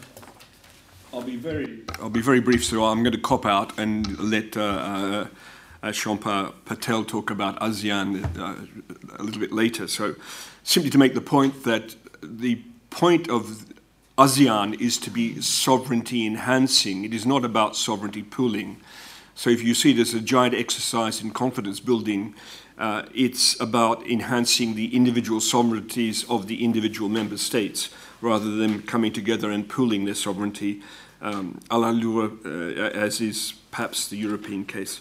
Um, simply uh, on, on the questions of boundaries, a point that I would make uh, and that um, I didn't bring up, that, that Christian did put in his presentation, is ASEAN's difficulties in defining itself as being also a Pacific uh, association. Uh, given the, uh, and it's more sort of the difficulty of defining itself as it's what Christian calls the, the passivity of, of ASEAN. Uh, and he gives two examples the difficulty of East Timor Leste becoming a member of, of ASEAN, and I think also Papua New Guinea is, is a, has applied for membership.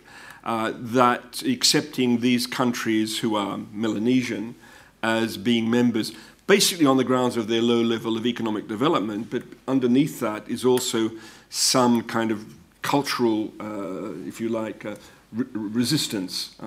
Uh, so that's another further complication for ASEAN and, and the Indo-Pacific, uh, looking at the Pacific window. But that's all.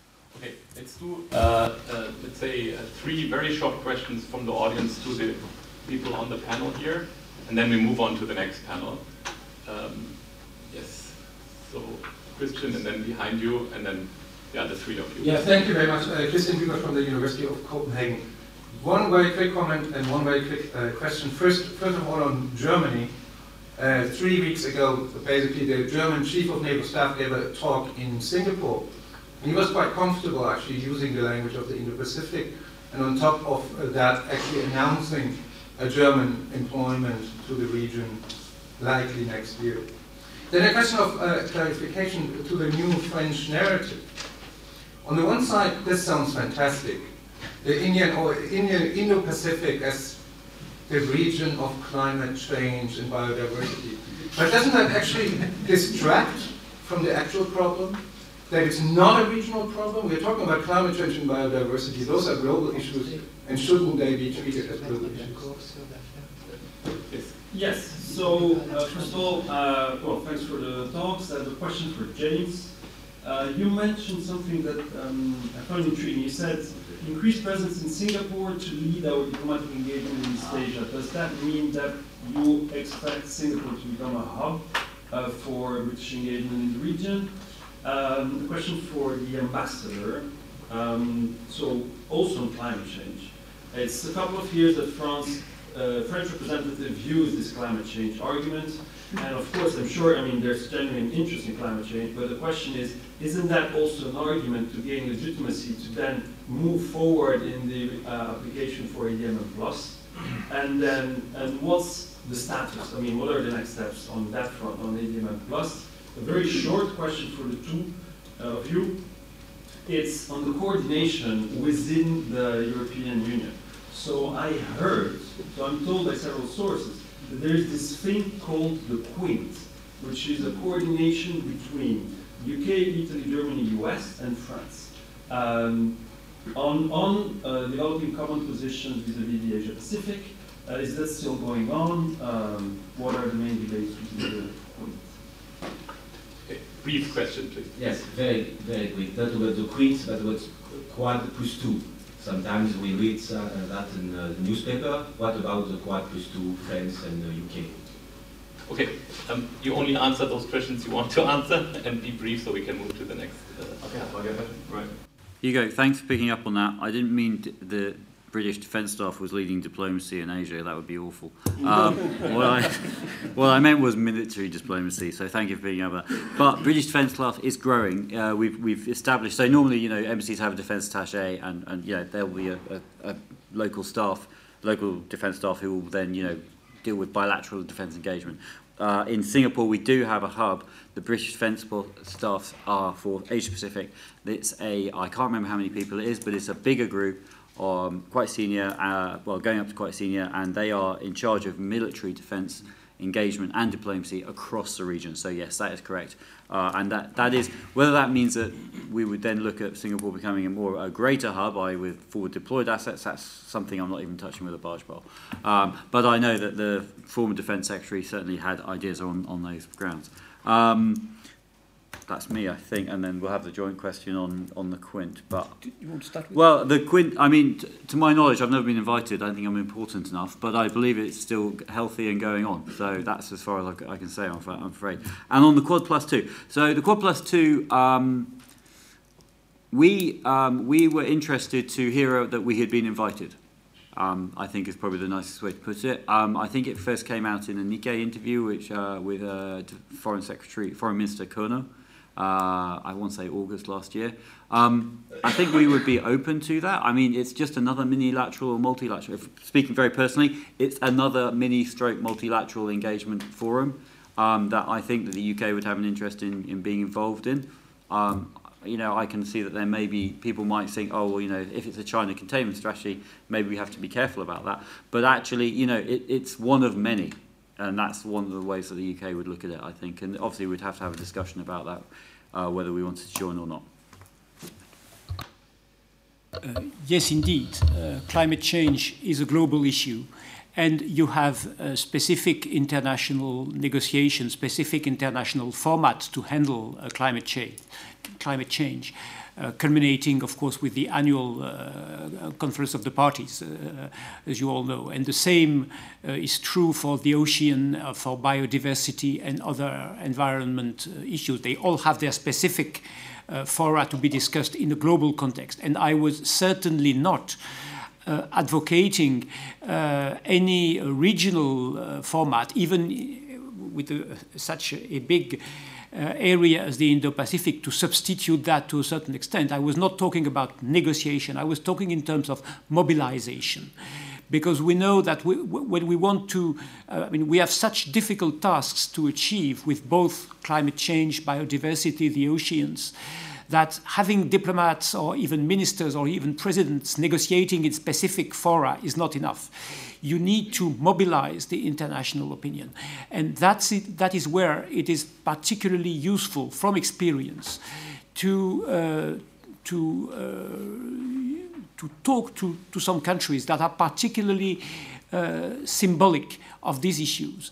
And island countries are, are, are, are, very much a case in point, both with respect to climate change and with respect to uh, the ocean or, or, biodiversity. And that's why we hope that by talking to them and by uh, seeking their support, we can, we can be more efficient globally to mobilize for these issues. That's what uh, I was trying to say. Uh, ADMM Plus, I know it's very much a work in progress. I, I, don't have the last detail about it, but I know that uh, it's a grouping that France wants to join. Uh, not only France, of course, but France want, want to join, and demarches are ongoing on this uh, on this matter. Quint, likewise. Uh, uh, Quint is one of the many uh, format for consultations uh, on, a, on Asian issues, but not at political level, rather at senior official level. And this is also ongoing. And to my knowledge, uh, many, uh, many topics are being discussed by these officials when they meet. And uh, the, the, the, topics that you can expect, I mean, from with respect to, to, to Asia Pacific. Thank you.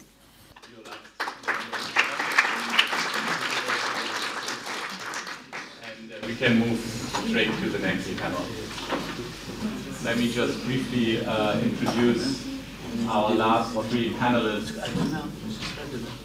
uh, of today's um, uh, program. So um, uh, to my left is uh, Champa uh, Patel, head of the Asia Pacific program at Chatham House.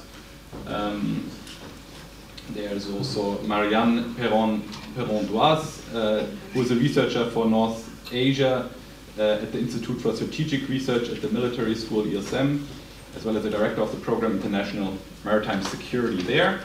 And Professor T.J. Pempel uh, is Jack M. Forcey Professor of Political Science uh, at the University of California in Berkeley. Um, uh, right, without further ado, I suggest uh, you start with your presentation. Thanks a lot. Thanks. Um, thanks to everyone for staying so late. I really appreciate it. Uh, I only have a few remarks to say because David very kindly covered many of the things I would have wanted to say, but then he also kicked some things back to me to cover. Thanks, David. My plan was that I would say, Oh, David's covered everything, I don't need to say anything. Um, so we've talked a lot about the Indo-Pacific today. I think one thing we can all agree on is that there is no agreement. Uh, it's clearly a contested term. It's widely, it's starting to become widely used, but there's no clear agreement on what it actually means. And I think one part of that is if you look at the motivations uh, that guide why a country would want to use that designation, they really do vary from country to country. So some may have projection ambitions and want to cast themselves as bigger powers, India, Australia. Some want to hedge but maintain good relationships with all key stakeholders, Indonesia. And others may not want any part of anything that could be seen as a containment strategy, because for many, the Indo Pacific is a means of kind of countering China's rise, and Cambodia and Laos and Myanmar would be in that category. So I think it's important to just restate there is no agreement on what this concept means. So what I find really interesting is, you know, this push to kind of roll out this diplomatic language that nobody actually is clear what it means. It's a really odd way to go about trying to get consensus. So where does ASEAN fit in all of this? David's outlined where Indonesia and some other countries uh, sit on this. I think it's clear to say it's a lackluster response. There is no consensus between ASEAN countries. Some, like Indi- uh, Indonesia, have argued that it could be used, should be used. But if it is, then ASEAN centrality is important. And the East Asia Summit for them would be the right platform for this. But and not least because it won't be want to be seen as factional, they would want to do it in a way that aligns with their soft power approach. So I think if you look at how the East Asia Summit has developed over time, from ASEAN to ASEAN plus three to the wider EAS grouping, it's grown iter- iteratively over time to include a wide range of stakeholders. The Indo Pacific concept, on the other hand, in my view, has assumed importance, but it's not clear what it actually means in practice and whether it adds or detracts from what already exists in terms of regional architecture. Other key Asian powers also recognize the sense of ASEAN centrality. The Japanese ambassador to Australia, Takahashi, has said that it's important that the Indo Pacific vision rests on the centrality and unity of ASEAN. Philip Green from Australia's Department of uh, Foreign Affairs has also said where ASEAN and ASEAN centered regional architecture maintains its central role is essential for the Indo Pacific vision. But what does the ASEAN centrality even mean? Like, if you really look into what is it when we say ASEAN has to be central to this new conception, nobody can actually tell you what that means. So, does it mean that any agreed concept sits within existing architecture? Or is it that there will be new architecture led by ASEAN? Um, and so far, the rhetoric is not really clear. How do you take into consideration existing regional multilateral systems that are already in place? And ASEAN, soft power is key. There are three aspects to this non intervention, consensus decision making, and non use of force. And you can see this that uh, if you look at uh, hard power sort of issues, territorial disputes, they've never, by and large, been resolved within ASEAN. More often than not, they've gone to the International Court of Justice for arbitration. So I think it speaks to anything that has that kind of hard power component ASEAN will flip then to the global governance institutions that exist, but it won't resolve that within itself because it knows in order to do so takes it beyond the soft power role it has assumed for itself. And I think this is key because if countries are saying ASEAN centrality is key, then key to ASEAN is soft power which means a US aggressive posturing is not going to work with ASEAN's approach to soft power. So, if ASEAN is the central node, if it's going to build on the architecture that ASEAN has built, well, what does that mean when certain countries wanted to take a harder line? There is one line of thought that you could argue this could undermine the effectiveness of ASEAN because by pushing it to become something it hasn't been in all of its history, you may actually be contributing to its gradual dismantling. So I think for ASEAN, there are several strategic considerations. One is, are there actual benefits from leveraging the US and China against each other? Uh, is there an element of competition here that could actually be beneficial for the recipient country? How do they preserve economic ties with China? It's not going to work for ASEAN to suddenly say, okay, fine, we're going to be in the US sphere of influence, we're never going to work with China. That's ridiculous. It's not going to happen.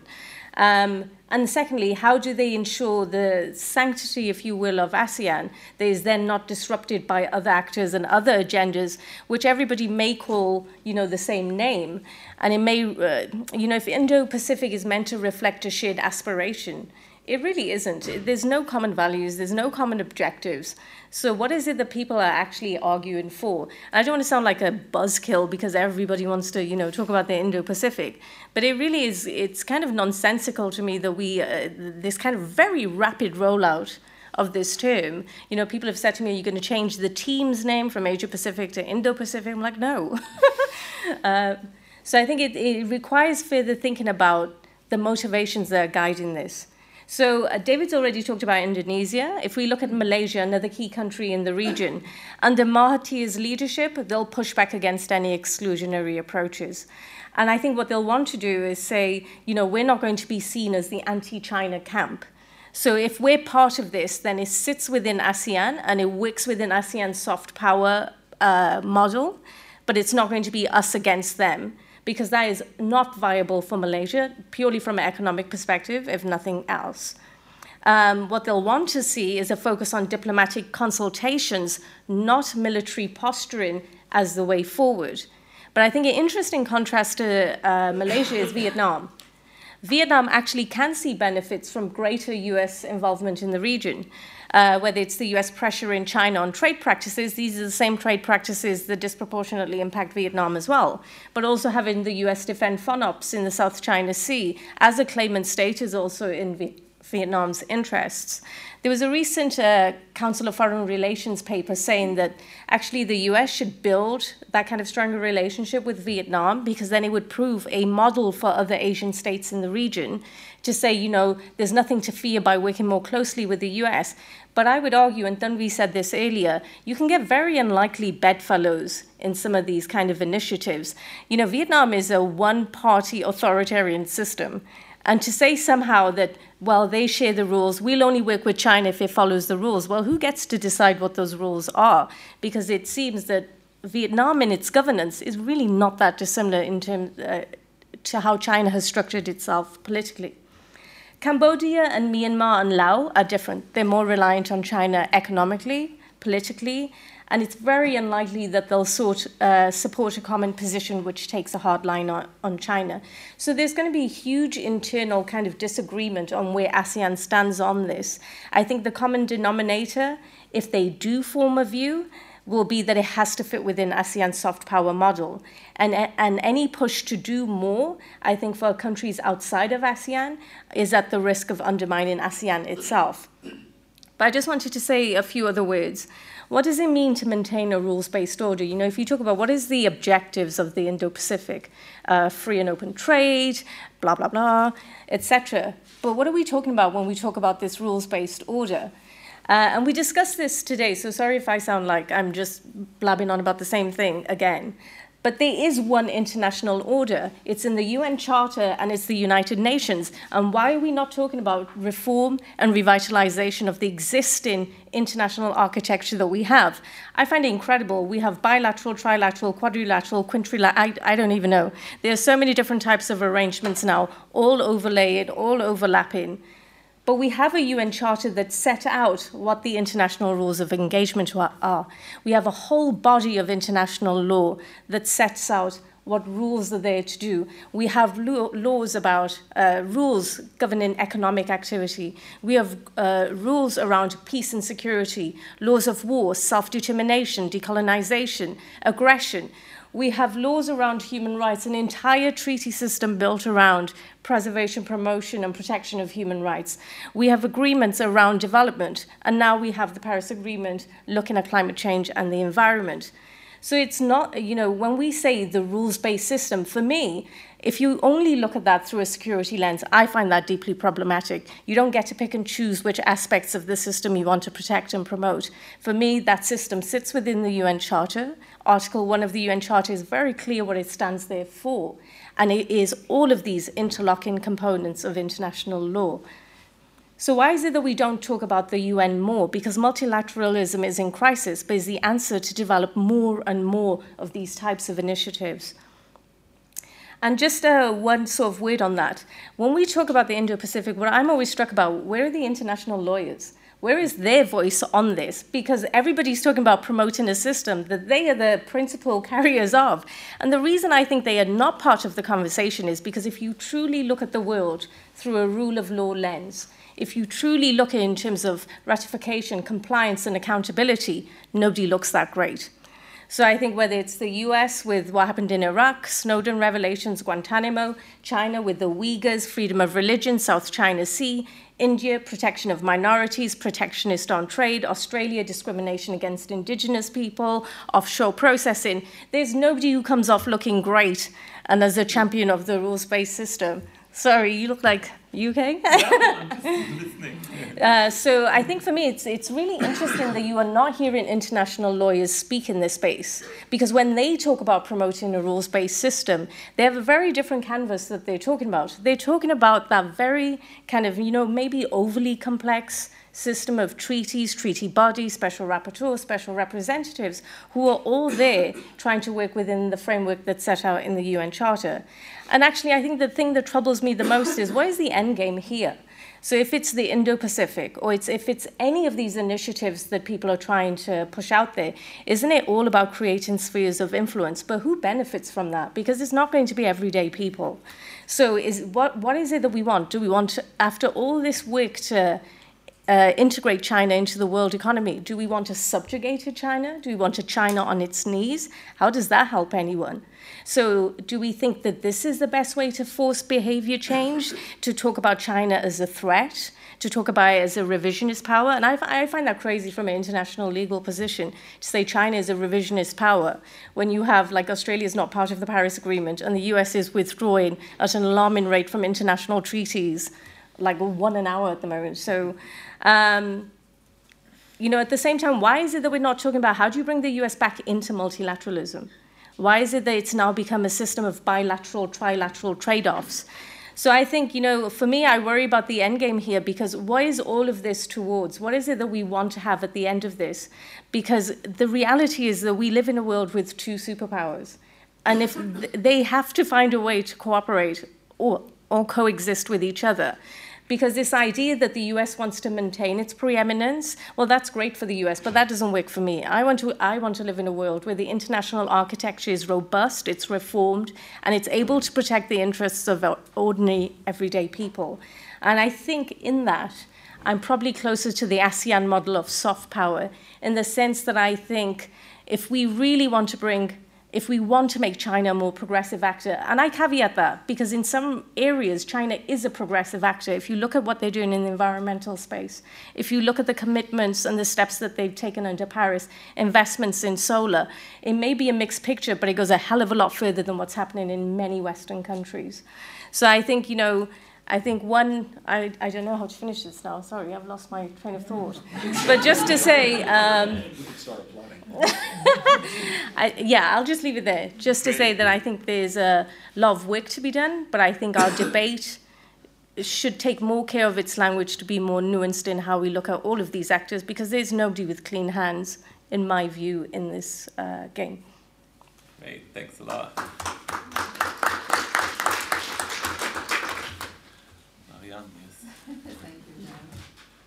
Thank you, Mr. Chairman. Uh, well, um, I'm going to turn to uh, a concept of maritimity. Uh, after all, it is uh, um, the Indo-Pacific uh, we are dealing with, and uh, Indo-Pacific is made of two big oceans, the Indian Ocean and and the Pacific. And I am going to to introduce a maritime actor um, that is quite unknown. Uh, the, the, Coast Guard uh, has a kind of guarantor uh, of law and good order at sea, and uh, how uh, integrated uh, this uh, Coast Guard community uh, in his uh, foreign policy. Japan has used this concept and this force to help to protect its, I will say, maritime interest, to protect the sea lane of communication, and to introduce or to lay the, the basis of uh, a, kind of Indo-Pacific narrative uh, by uh, stitching to the, the, the, good order at, at, at sea. So. Uh, um, I had uh, uh, elaborated three, three points. the first one described Japan comprehensive security concept and uh, Southeast uh, Maritime Security Concern. And this section will discuss Japan dependency on regional sea of communication and provide a, a historical analysis on uh, Japan's role in Southeast Asian maritime security.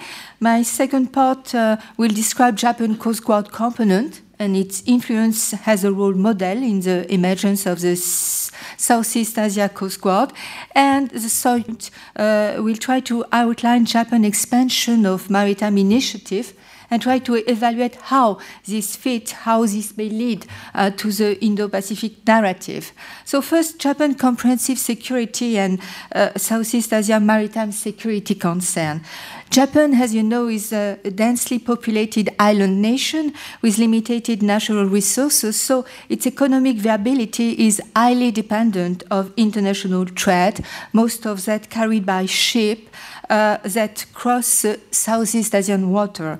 And uh, you may know that it is estimated that 45% of Japan energy import and 50% of its total trade go through the Strait of, of Malacca.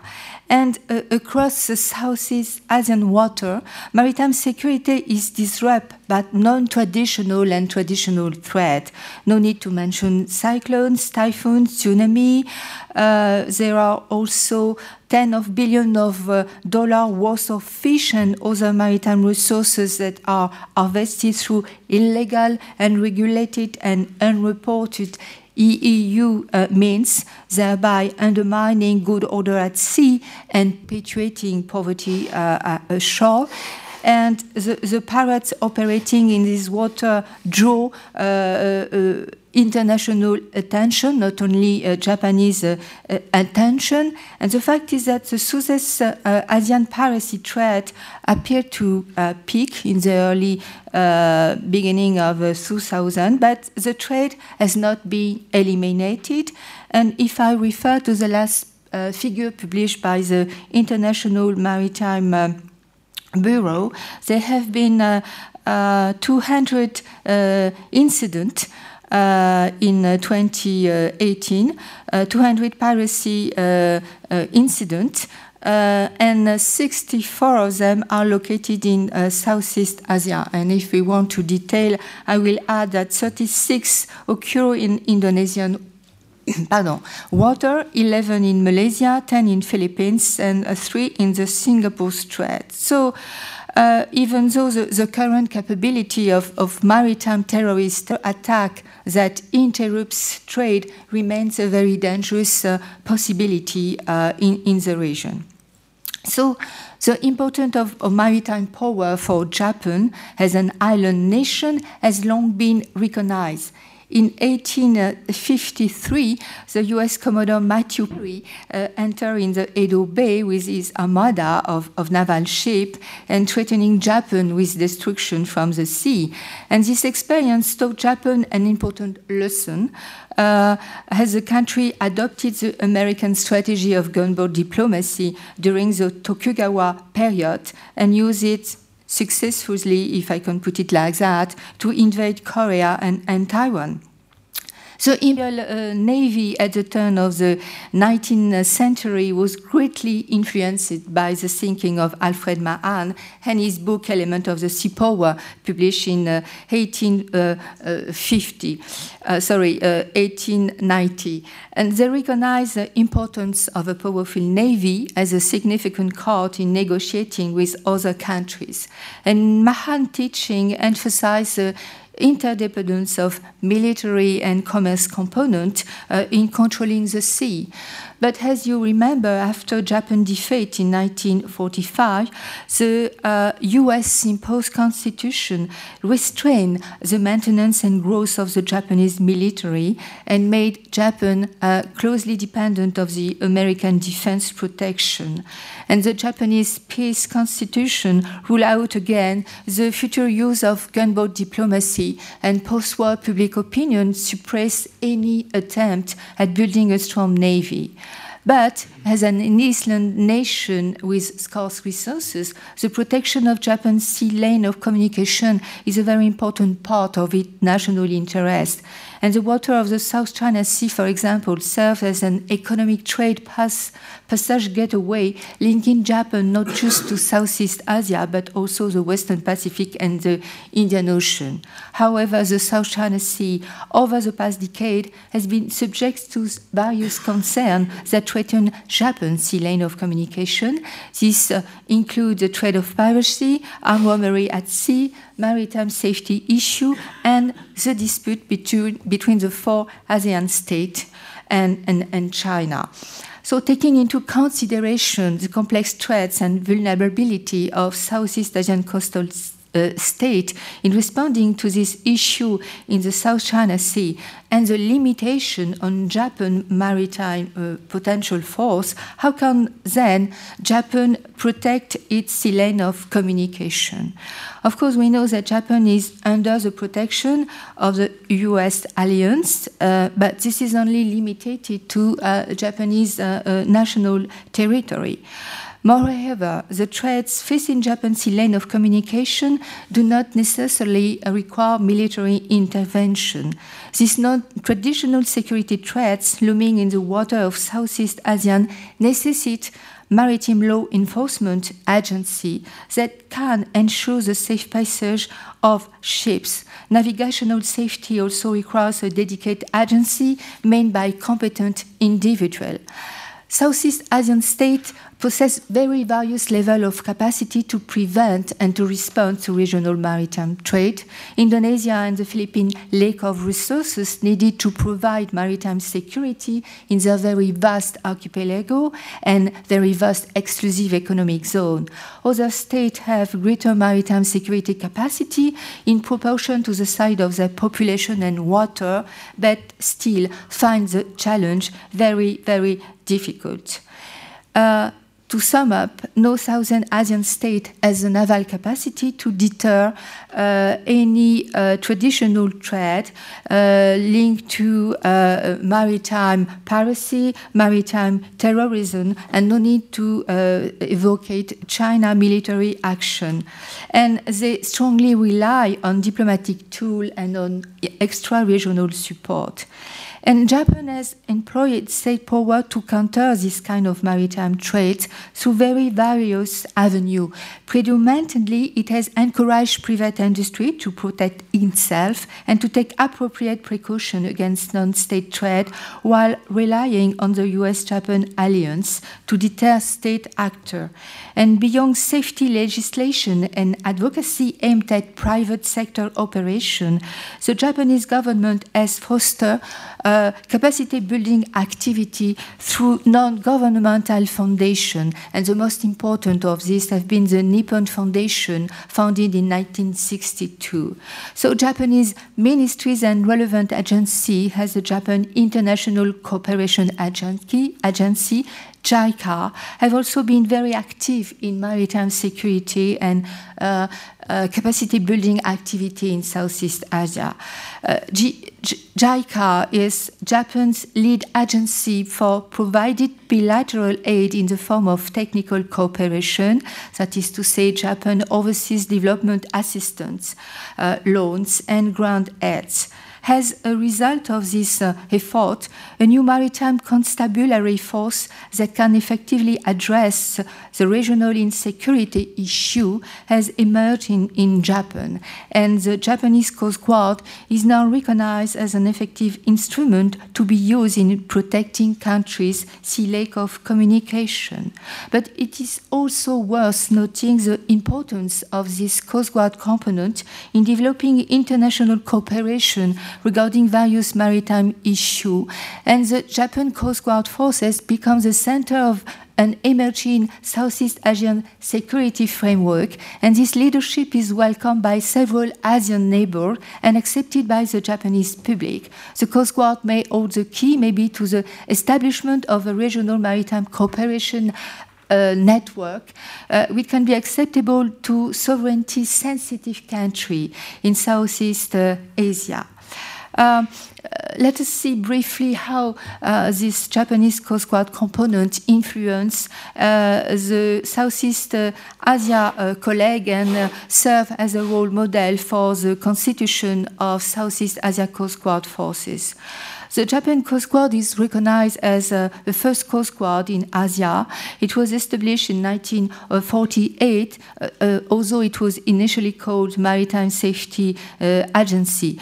So uh, this uh, component have been reorganized many times since uh, its establishment, and its defined role, specific mission, and maritime jurisdiction have expanded very dramatically uh, throughout throughout the, the year.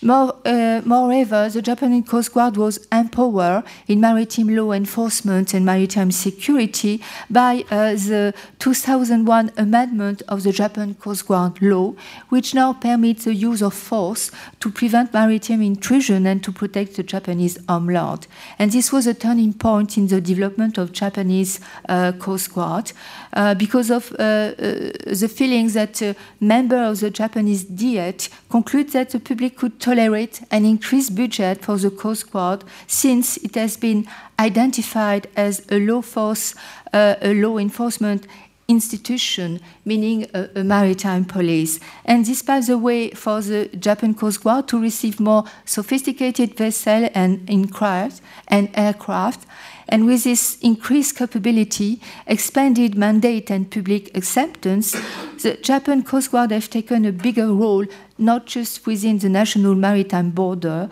but in the whole ASEAN Pacific uh, uh, um, region.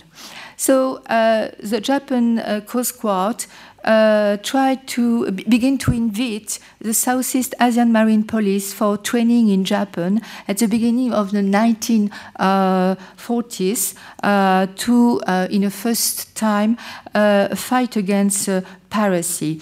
Um, uh, the, the, minister Keizo Obuchi made an unprecedented proposal for Japan Coast Guard vessel to patrol the Strait of Malacca in partnership with concerned coastal state, but this suggestion was rejected uh, mainly because of China opposition.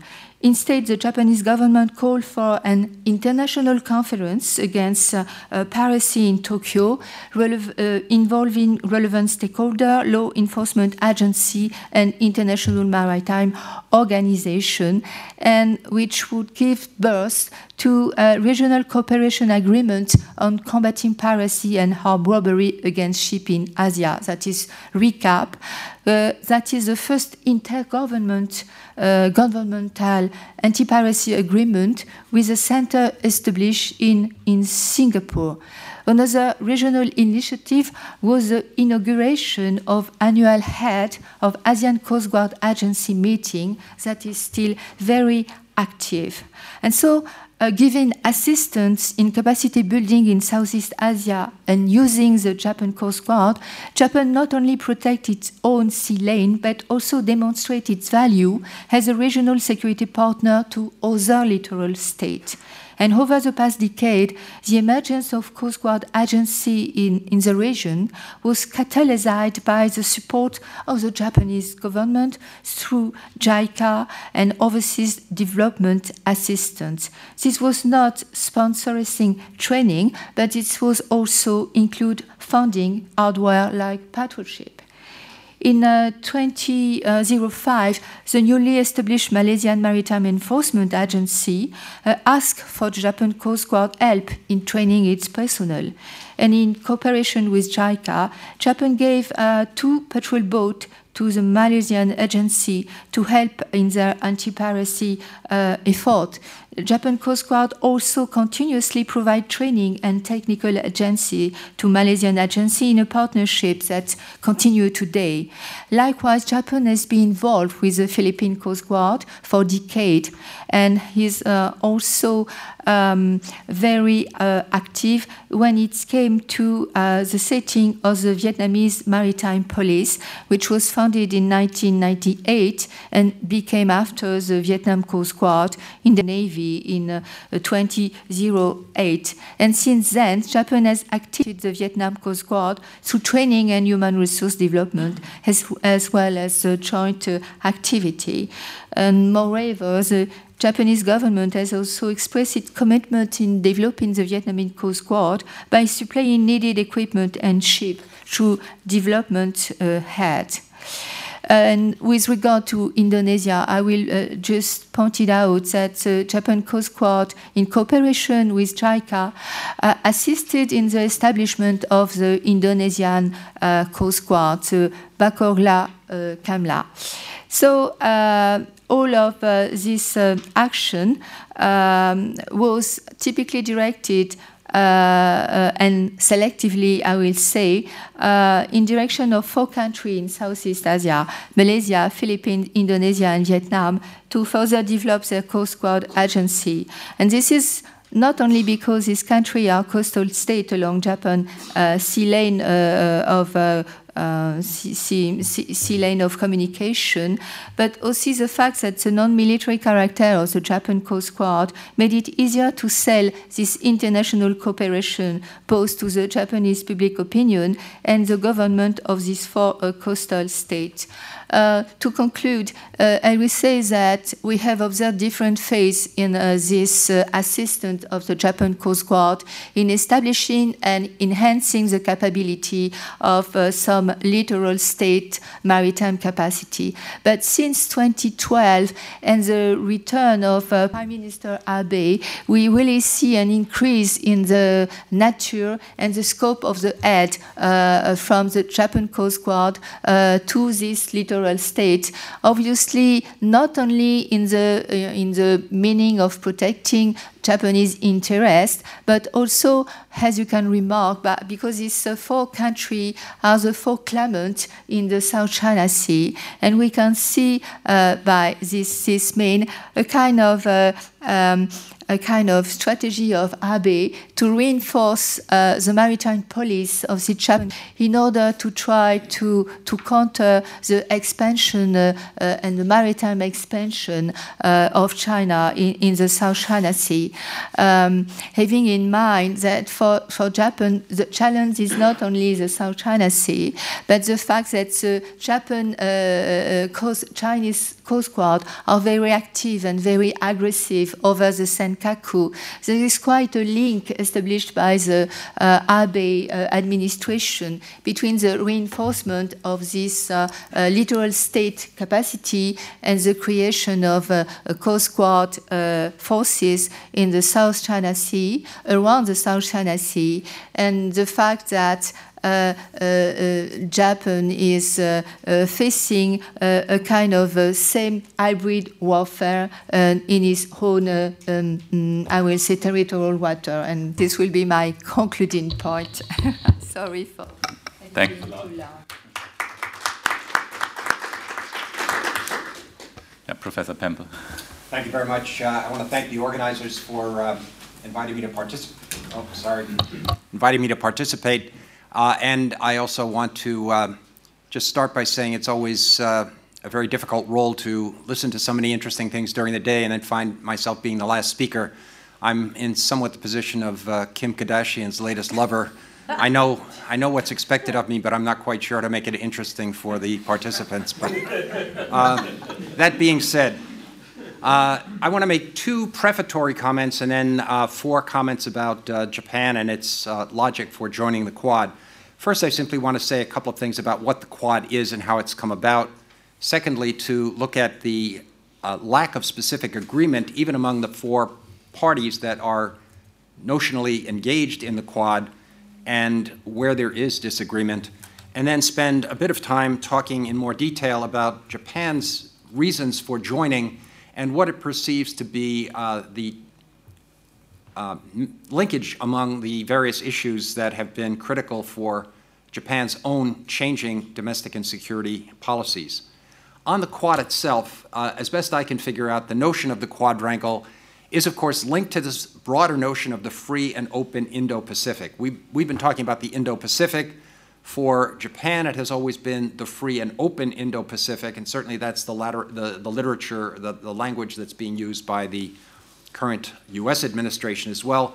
But the original idea for the Quad grew out of the capabilities of the militaries of these four countries Japan, the US, Australia, and India to cooperate in the 2004 earthquake and tsunami that left 230,000 dead and uh, caused some $15 billion in damage. The fact that the militaries could cooperate on this disaster relief was in many ways a trigger for Prime Minister Abe's notion uh, in November of 2007 of trying to link what had been this initial conception of his foreign minister, Taro Aso, of a, uh, an arc of freedom and prosperity across Asia to this broader notion of a quadrangle cooperation among the four major powers that had been so instrumental in dealing with the natural disaster.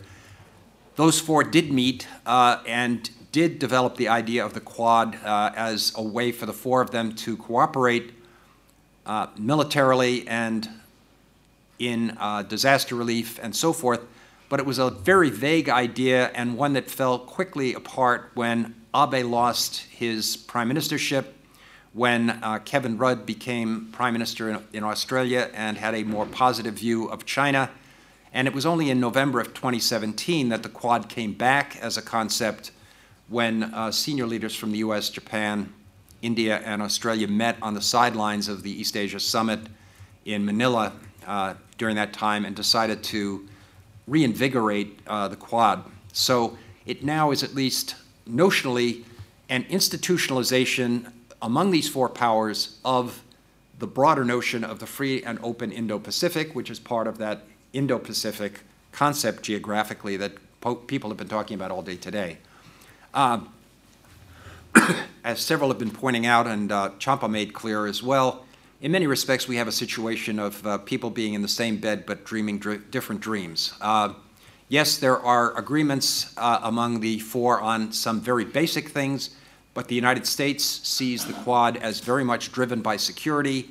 I think it's fair to say that it's seen very much as a way to, and I'll steal a phrase that was used earlier this morning, uh, to telegraph to China thus far you can go and no further. Uh, uh, not quite containment, but, uh, but clearly a sense that this is implicitly anti-China or at least uh, circumscribing China. Uh, and the U.S. also has a very strong notion that this Quad and the free and open Indo-Pacific should be about respect for sovereignty, of course, but also private enterprise and open markets, freedom and independence of all nations, et cetera. When you get to Japan, for example, much less emphasis on this notion of uh, private enterprise, much more interest in broad scale sustainable economic development. But Japan is not pressing the notion of open investment for anyone across the region. Uh, it is also very different from the United States in terms of its commitments to freedom of navigation. It has created an island of its own uh, called Okinotori, uh, in which it claims to have a 200 mile exclusive economic zone, uh, which is certainly not recognized by the United States, let alone by China.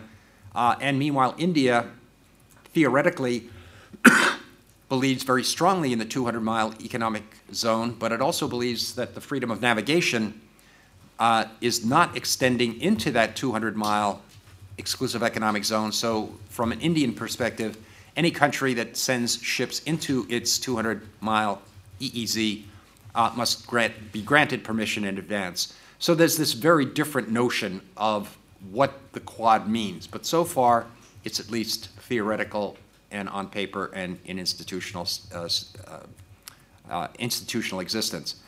Now, for Japan, I want to suggest that the Quad provides a logical outgrowth of four broader Japanese concerns, of four broader Japanese developments.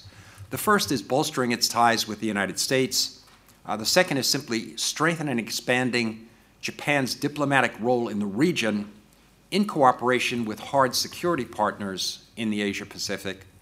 Uh, the third is to allow Japan to provide for a hedging strategy in dealing with the rising influence of China's security challenges. And then fourth, it's helping Abe in his domestic politics. So in many ways, the Quad is a logical outgrowth of those four uh, tendencies. On the first point, the ties with the United States, I'm not going to try and repeat uh, the history of U.S.-Japan relations, but let me simply say that during the bulk of the Cold War, the bilateral relationship between the U.S. and Japan was one in which Japan was largely focused on its economic development, only minimally focused on security, uh, and certainly did not have any dramatic view of its own role in the broader Asia Pacific. As was pointed out uh, by uh, John Nilsson-Wright earlier this morning, a lot changed for Japan in the first Iraq War of 1991 when suddenly the message was telegraphed to Japan that the only countries that counted in the world were countries that actually committed troops to the uh, American action against Iraq and uh, in Kuwait. And in the period since the end of the Cold War, I think we've seen a gradual and sustained and often very unpublic expansion of Japan's security and military and defense ties with the United States. It was pushed very strongly with uh, the creation of APEC and the ARF, and Japan and Australia pulled the United States into this. Uh, Pr uh, Prime Minister Koizumi was very active in uh, his bromance with George W. Bush and trying to do as much as he could in the wake of 9 11 to show Japan's support for the United States, a larger role for the self defense forces in Afghanistan and uh, Iraq. Minimal as they might have seemed, this was a big break for Japan. Japan began to uh, use its self defense forces for disaster relief. Japan redefined its notions of collective security. Uh, Japan changed its uh, status for the self defense forces, moving them into a cabinet position, et cetera. As we just heard, uh, in the last 10 or 12 years, uh, the Coast Guard has become a much more active and expanded role, has taken on a much more expanded role for Japan in self-defense and security.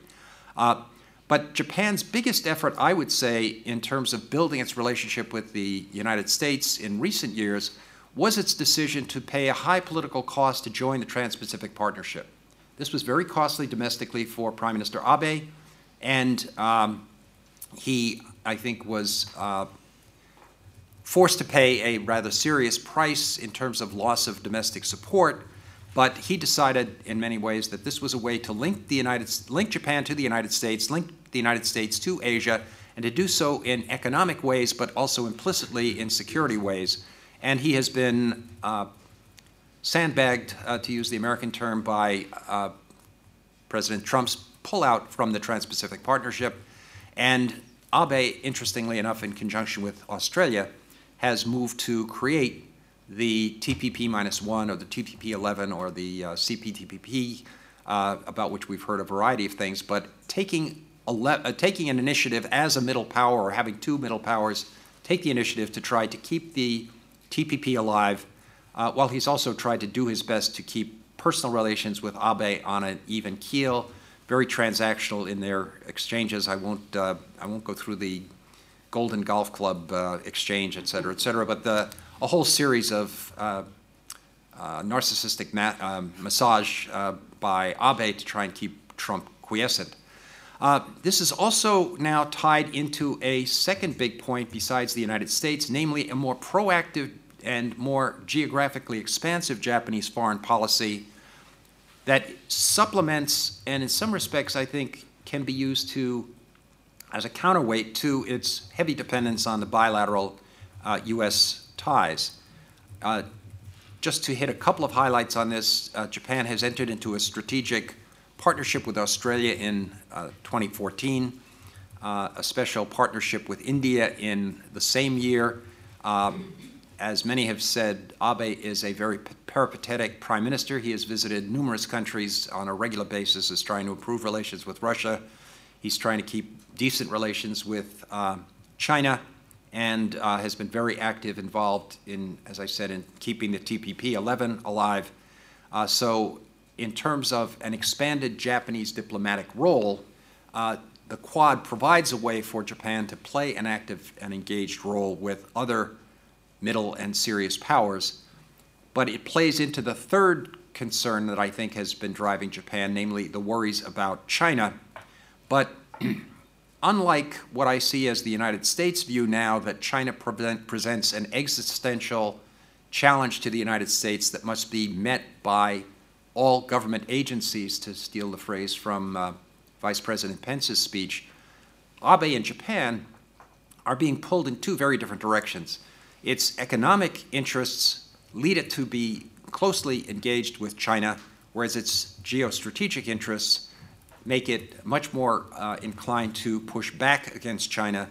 And Japan is struggling with this difficulty. The TPP, I think, provided in its original form a great way for Japan to deal with China in terms of hedging rather than in terms of any version of containment or active resistance uh, to China. But, pardon me, China has been, I mean, uh, Japan has been doing its best to resist the expansion of China in the maritime areas, particularly in the East China Sea and the South China Sea, but it's also doing so in ways that it tries to keep from uh, presenting itself as anti-China. And as one indication of this, Abe and Japan were among the last holdouts from joining the Belt and Road Initiative proposed by China. But in recent years, uh, uh, Abe has actually joined China in 52 joint projects uh, in October of, 19, of, 2018 in a summit with uh, Xi Jinping. So, in many ways, uh, Japan has already begun at least a de facto involvement with uh, the Belt and Road Initiative, in many ways breaking with the United States on that, uh, on that point as well. And then finally, the Quad provides a, uh, a really beneficial way for Abe to deal with his domestic political issues.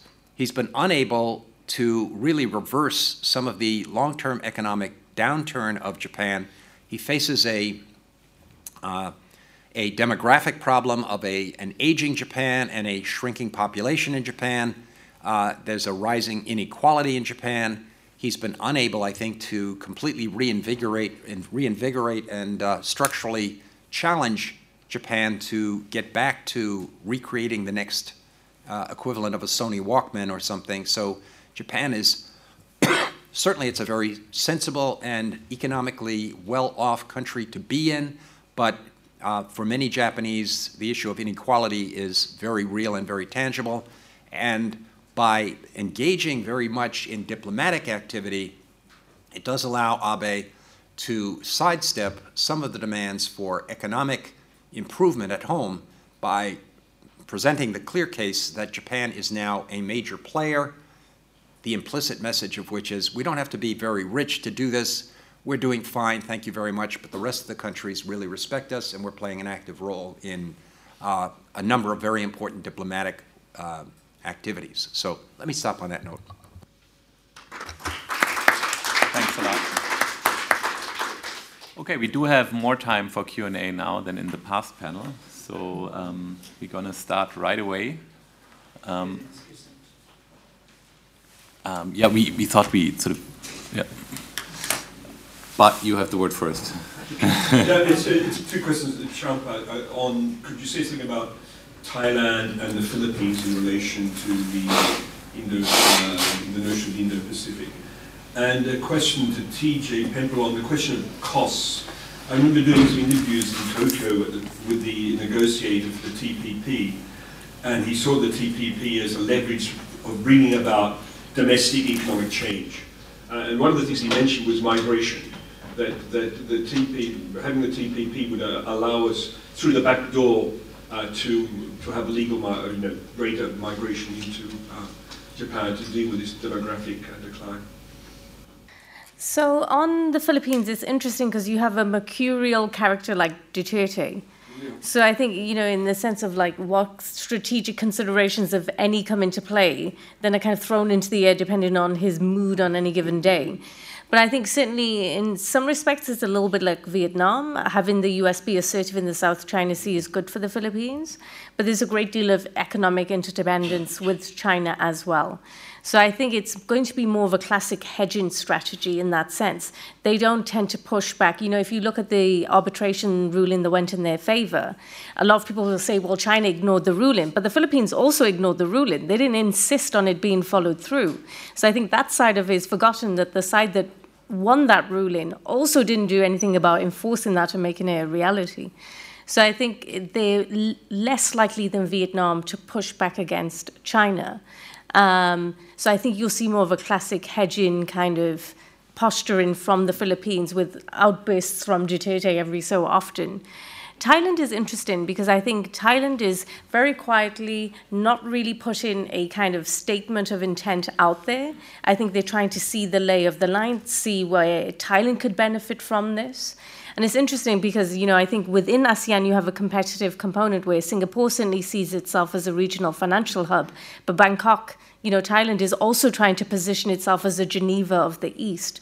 So I think it's it's seeing the lay of the land and then thinking through, is this useful for us? If it's something that isn't useful for us, they'll have the backdoor diplomacy that shoots it down and make sure it doesn't get anywhere, if you see what I mean.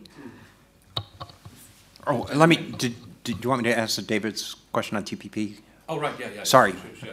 I, just, just quickly, uh, I think, yes, TPP was seen by Abe as a way to uh, use a foreign cudgel against domestic opposition to a lot of economic reforms, and that included agricultural reforms, uh, not least. But I don't think it was a conscious decision to allow greater migration, but I think that's coming in. And I honestly haven't looked at it in enough detail to give you some hard numbers about how many people are coming in, but various things like Filipino or Indonesian nurses, et cetera, but there's still a lot of pushback against that. And I think what's really happening more is an awful lot of businesses are getting very inexpensive foreign labor on a temporary basis, contracts for training, quote unquote, for three years. You will, you will train by standing at this machine and turning out X number of hubcaps um, and then you will go back and know how to do that in Indonesia. Well, thanks very much. Could have done that in a week. But uh, so I, I don't know how much training is really involved in it, but I, I can't say more about the migration. French definition of Indo-Pacific from Africa coasts to the west coast of US. What is happening with the Chinese investment in the smaller islands or smaller countries? Are these showing, showing the sign of Chinese debt trap, economic debt trap? If yes, no, maybe. And are these being countered by counter-economic proposal from regional powers or, let's say, European powers? Yes? Yeah, it's interesting. If you look at the Pacific Islands, um, China isn't a new actor in that space. It's been there for a long time, and I think they've been highly strategic. If you look at some of the ambassadors that they've posted, they learn local languages. They're really embedded in the community. So, in some respects, you would say it's a good it's a good model of diplomatic engagement in in the sense of what kind of investment they make and the skills that they expect their kind of official representatives to have. But I think what you've seen now is Australia is increasingly concerned about the Chinese presence in the region. So for the Pacific Islanders, I was speaking to somebody from the Fijian authorities, they see that as a means to kind of get more out of US, China, and Australia by playing one off against the other. So greater competition means they can then pick and choose who they. So it's creating a marketplace whereas they normally feel neglected, nobody's interested in them, they can't get anybody to invest in them. So I think there's a flip side to this that, from the Pacific Islands perspective, may not be a bad thing. I think the debt question is interesting because you hear a lot about Chinese debt diplomacy, but how much of it is a macro macroeconomic debt problem in that country anyway? So if you look at Sri Lanka, Sri Lanka has a debt problem. It's not a China created debt problem, it has a macroeconomic structural debt issue then obviously the Chinese loans may, uh, may exacerbate that, but they didn't create the debt issue. So I think it's, you know, you, uh, we have to go beyond the headlines to say, well, actually, what does that mean? Because if you look at in absolute terms, in the Sri Lankan case, they owe Jap- Japan more than they owe China, the Sri Lankans.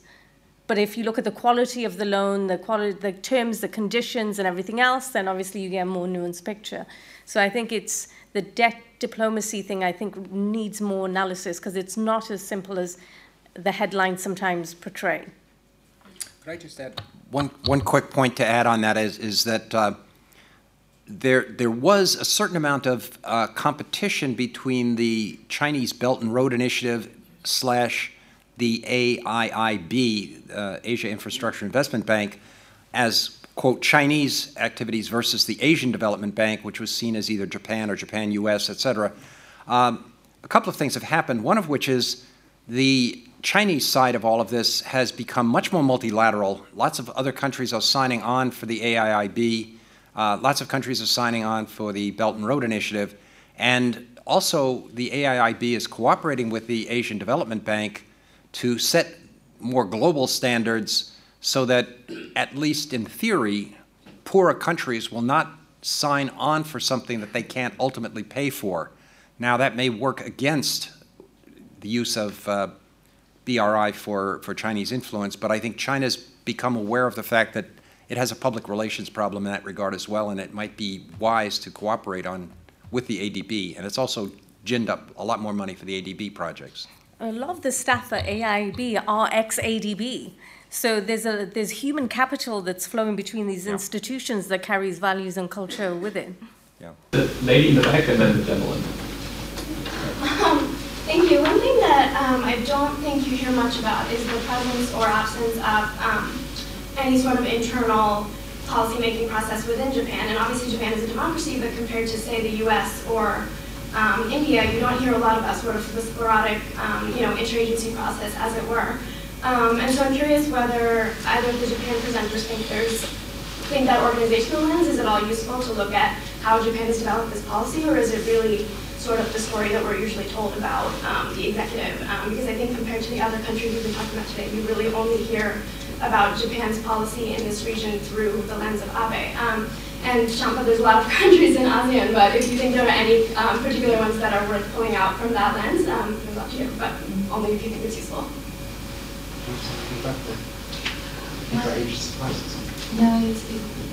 Yes, it's, it's a quite complex uh, question. Uh, um, because when it came to, to foreign diplomacy in this last year, we, we can see a kind of personalization and uh, initiative coming directly from the Prime Minister Abe. Uh, and uh, he had on his side the longevity, uh, so he is becoming more and more confident in, in, in taking new new initiative. And the fact is, he has been very active and uh, trying to, to expand the scope of uh, uh, Japanese foreign policy, trying to consolidate new partnership, because I have the, the feeling that he wants to, to escape this face-to-face with the U.S. alliance in a time of uncertainty regarding the initiative of President Trump. And, and I think that he tried to uh, uh, Uh, uh, reorganize uh, the, the, the, processes of uh, decision making very close to him. I have in mind the, well, the creation of the National Security Council and the role of this bureaucrat uh, in helping to elaborate some critical decision when it came to uh, the, the, foreign policy. And the fact is that we had uh, in Jap- sorry in in Abe a prime minister uh, coming from uh, the, the LPD, which is a governmental party, uh, brings him uh, more possibility uh, to take decision. And the fact is that, that we do not see a lot uh, the parliament aspect in this, uh, even when it came to very polemical decision linked to uh, the law, the passing of the law of the collective defense, uh, we were uh, having the impression that a lot of the public opinion in Japan was in the street and was really trying to complain about that. But this this hand in, in, in nothing. And finally, uh, Prime Minister Abe had enough uh, voice and possibility to, to pass the law, for example. Just, just briefly on the policymaking, I, I mean, I think it was, it was alluded to here, but uh, importantly, a good deal of Japanese policymaking, it's, it's, Japan clearly is a democracy, but it would be a mistake to assume that the United States defines what democracy means. Uh, and it's not as though interest groups are driving Japanese politics and that uh, business leaders are wandering through uh, revolving doors, et cetera, et cetera. It's a very different system. It's probably one that's much more familiar to, um, uh, to people here in France, where a great deal of uh, initiative comes from national civil servants, from the bureaucracy, from the cabinet, et cetera. But importantly, in uh, 2001, I think it was, the, the cabinet secretariat was very strongly enhanced, as was the prime minister's office, which I think was what you were alluding to. And that has concentrated a great deal more power in the hands of the prime minister, whoever holds that office. Uh, it wasn't used very effectively for the first few years because there was a revolving door of prime ministers who basically, you know, had to figure out where the where the bath bathroom was before uh, they were revolved out of out of office within 11 months or 12 months. And so, with Abe being in for as long as he's been in, I think it does become second nature to talk about this as though it's Abe's policy. But of course, he does have a supporting cast beneath him. Yes, please. You have very accurately pointed that uh, thanks to his cooperation with the United States, uh, Abe is trying to improve both its military capability and its diplomatic status. We have seen a recent announcement uh, on the sales of a huge basket of F-35 planes, and simultaneously we see that Japan may, I say may, appear as a mediator between Washington and Tehran. Do you feel that uh, these announcements and uh, may generate internal uh, uh, objections at political level, in particular due to the cost of this uh, huge basket and this uh, too obvious alignment with the United States? two or three quick points on this. One, I think for Abe, increased military purchases are one way to deal with Trump without having to deal with a complete overhaul of Japan's trade policies. Um, and I think the big fear, a big fear uh, for Abe, as with anybody who looks at, uh, you know, at Trump's tweets, the assumption on Trump's part is there is something called a bilateral trade balance, which indicates a winner and a loser. If you are selling more stuff to somebody else, you are winning. If they are selling more stuff to you, they are winning and you are losing. And Japan has a serious bilateral trade deficit with the United States that Abe keeps waving at, I mean, that Trump keeps waving at Abe and saying, you've got to do something, you've got to do something. So purchasing a lot of expensive military aircraft is one way to go forward on this and get Trump a little bit further off their backs. But uh, it's also congruent with Japan's efforts to enhance its own military capabilities. It's not buying this stuff and putting it in, in hangars and leaving it there. Uh, it's actually flying them and training people and pilots who are going to protect the South China Sea, uh, East China Seas, et cetera. Uh, will it create domestic opposition? So far, I don't think it's created a great deal. But one of the interesting things that you see when you look at Japan's defense expenditures is as a percentage of GDP, it was coming down for about 11 years successively. In the year since Trump has come in, it has gone back up and it is now increasing. So, Japan, I mean, Japan's spending on defense is still relatively low as a proportion of GDP, but um, but it could well become a domestic issue. But to the best of my knowledge, it hasn't so far. I don't know if John, if you have a different view, but okay. Yes, yes uh, two questions for uh, Champa. Uh, Champa, you talk about the ASEAN model of soft power, and I do agree with you on the validity and interest uh, of this uh, Asian way, you know, uh, ASEAN way. Uh, but anyway, there are serious limits to it. Uh, then you talk also about the um, utility of ASEAN for national interest. If Taiwan is interested, it will use it. If it's not, it won't use it.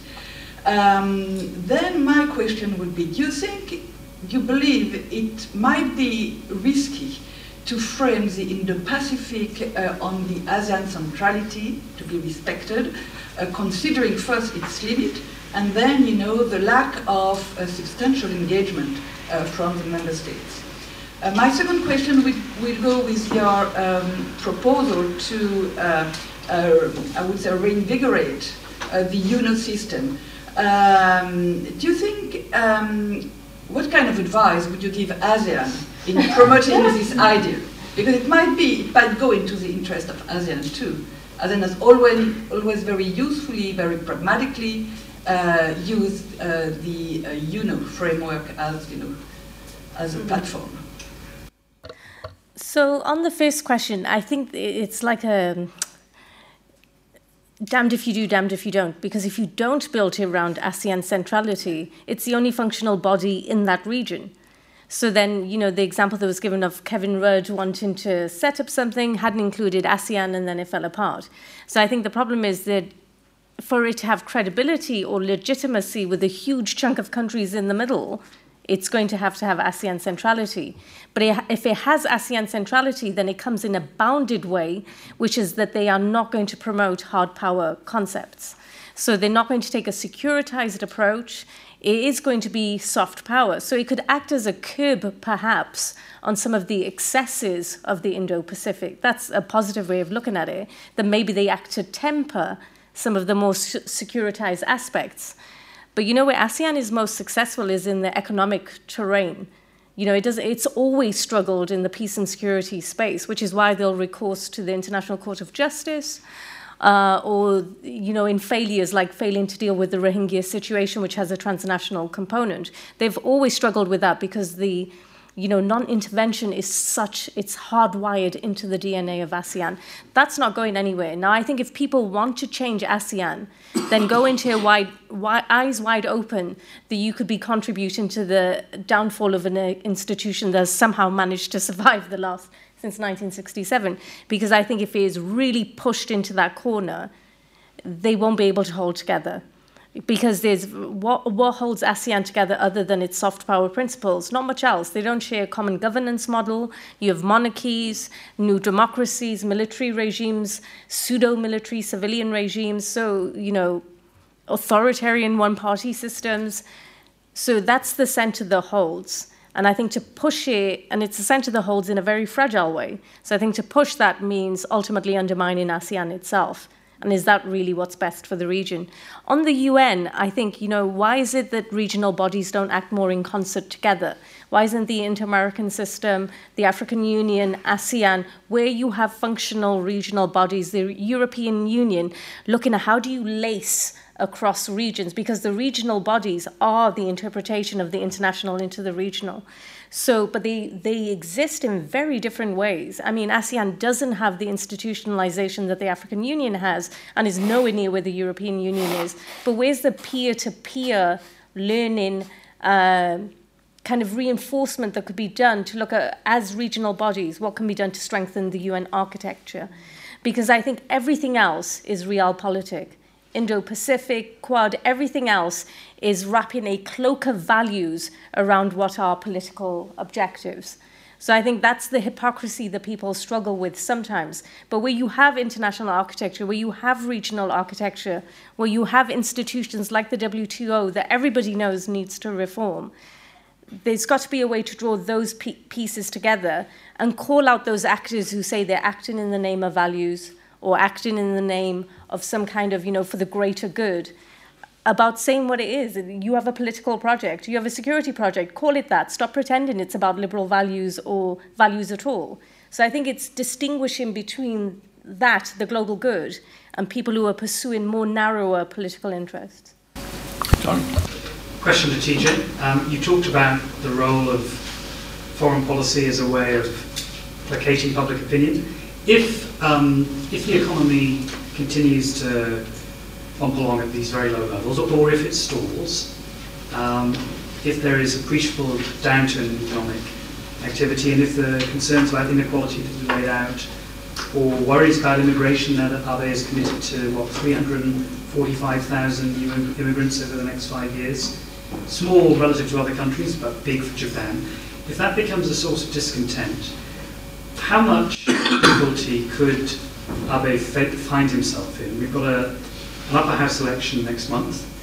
The LDP has just performed kind of a mixed, had a mixed performance in the recent local elections. We've seen the rise of more nationalistic parties in Osaka. Um, and already some people are starting to talk about maybe he'll delay the consumption tax in order to avoid a hit later in the autumn.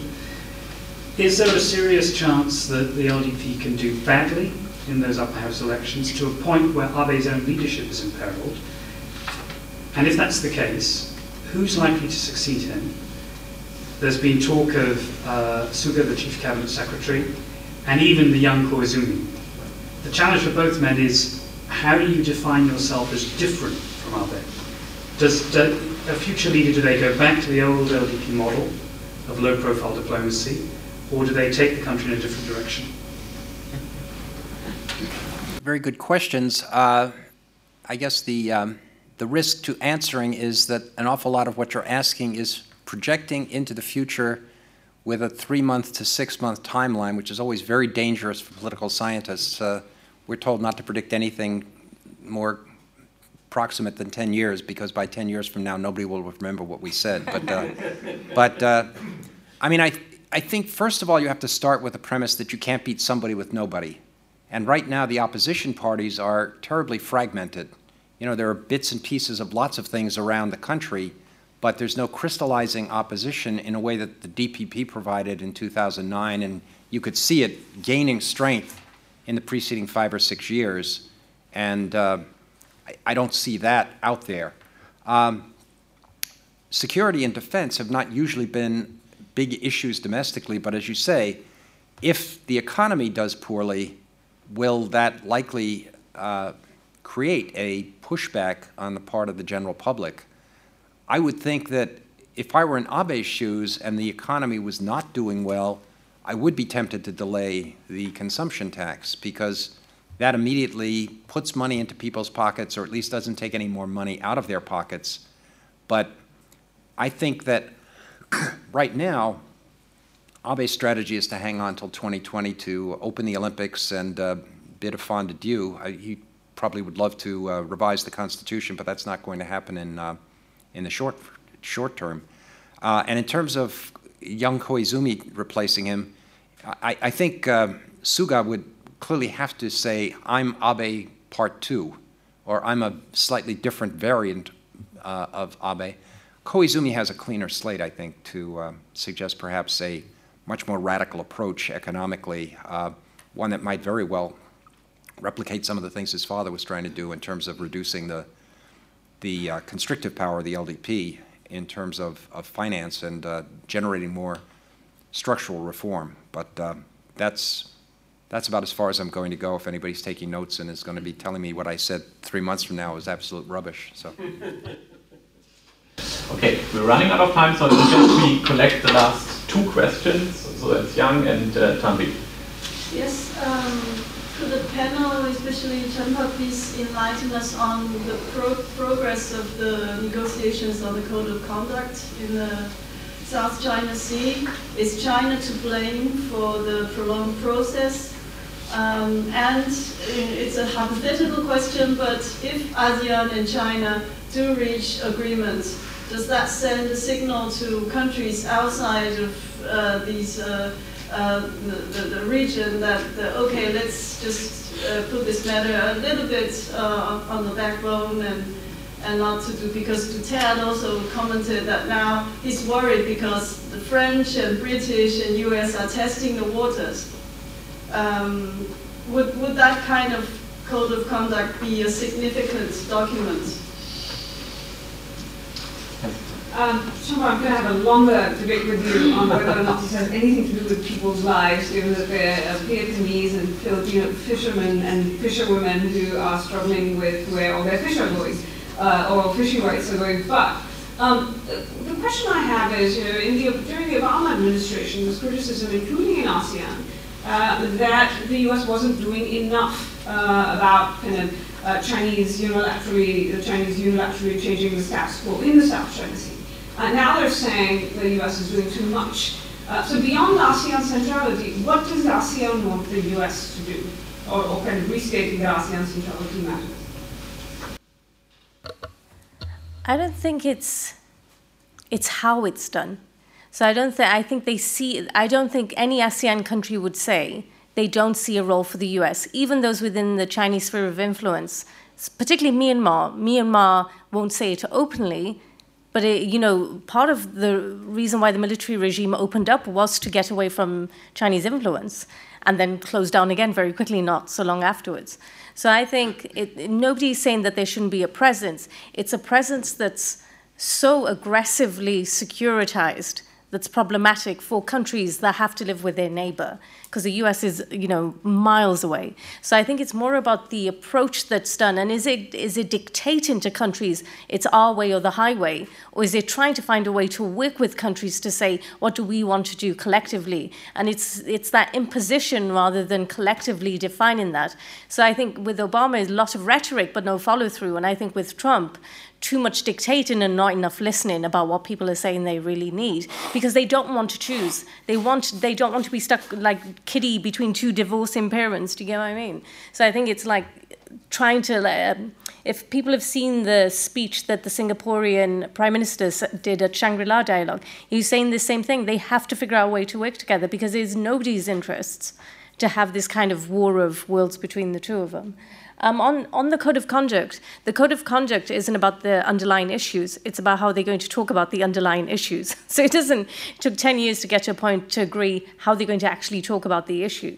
So it doesn't actually go any way to addressing the issues. I think there are two things. One is China is creating facts on the ground that are going to be very hard to reverse.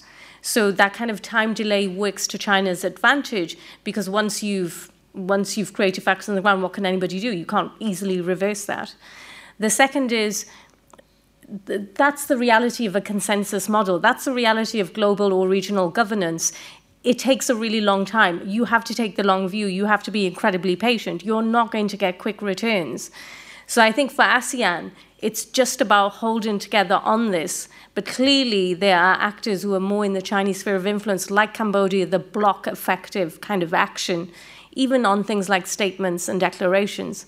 Um, but I think the problem is that if you throw everything at China's door, you lose the stuff which is really important, like the South China Sea, like the undermining of the international human rights system, that is important to focus on. So for me, it's kind of like saying, you know, China is a revisionist power, it's responsible for all this, it doesn't follow the rules. It's too abstract, it's too vague. And then you kind of lose sight of the really regressive things that they are doing. So I think the South China Sea is still a flashpoint. I think it, it's going to continue to be a flashpoint, but I think ASEAN will struggle to form a coherent position on it because they always struggle on the peace and security space. And they have no institutionalization, they just have norms. So there's no mechanism, no body, nothing you can trigger to say, okay, it's crossed a threshold, we're going to take more stricter action. So I think that's part of the problem. Excellent. Many thanks to you in the audience. Thanks a lot.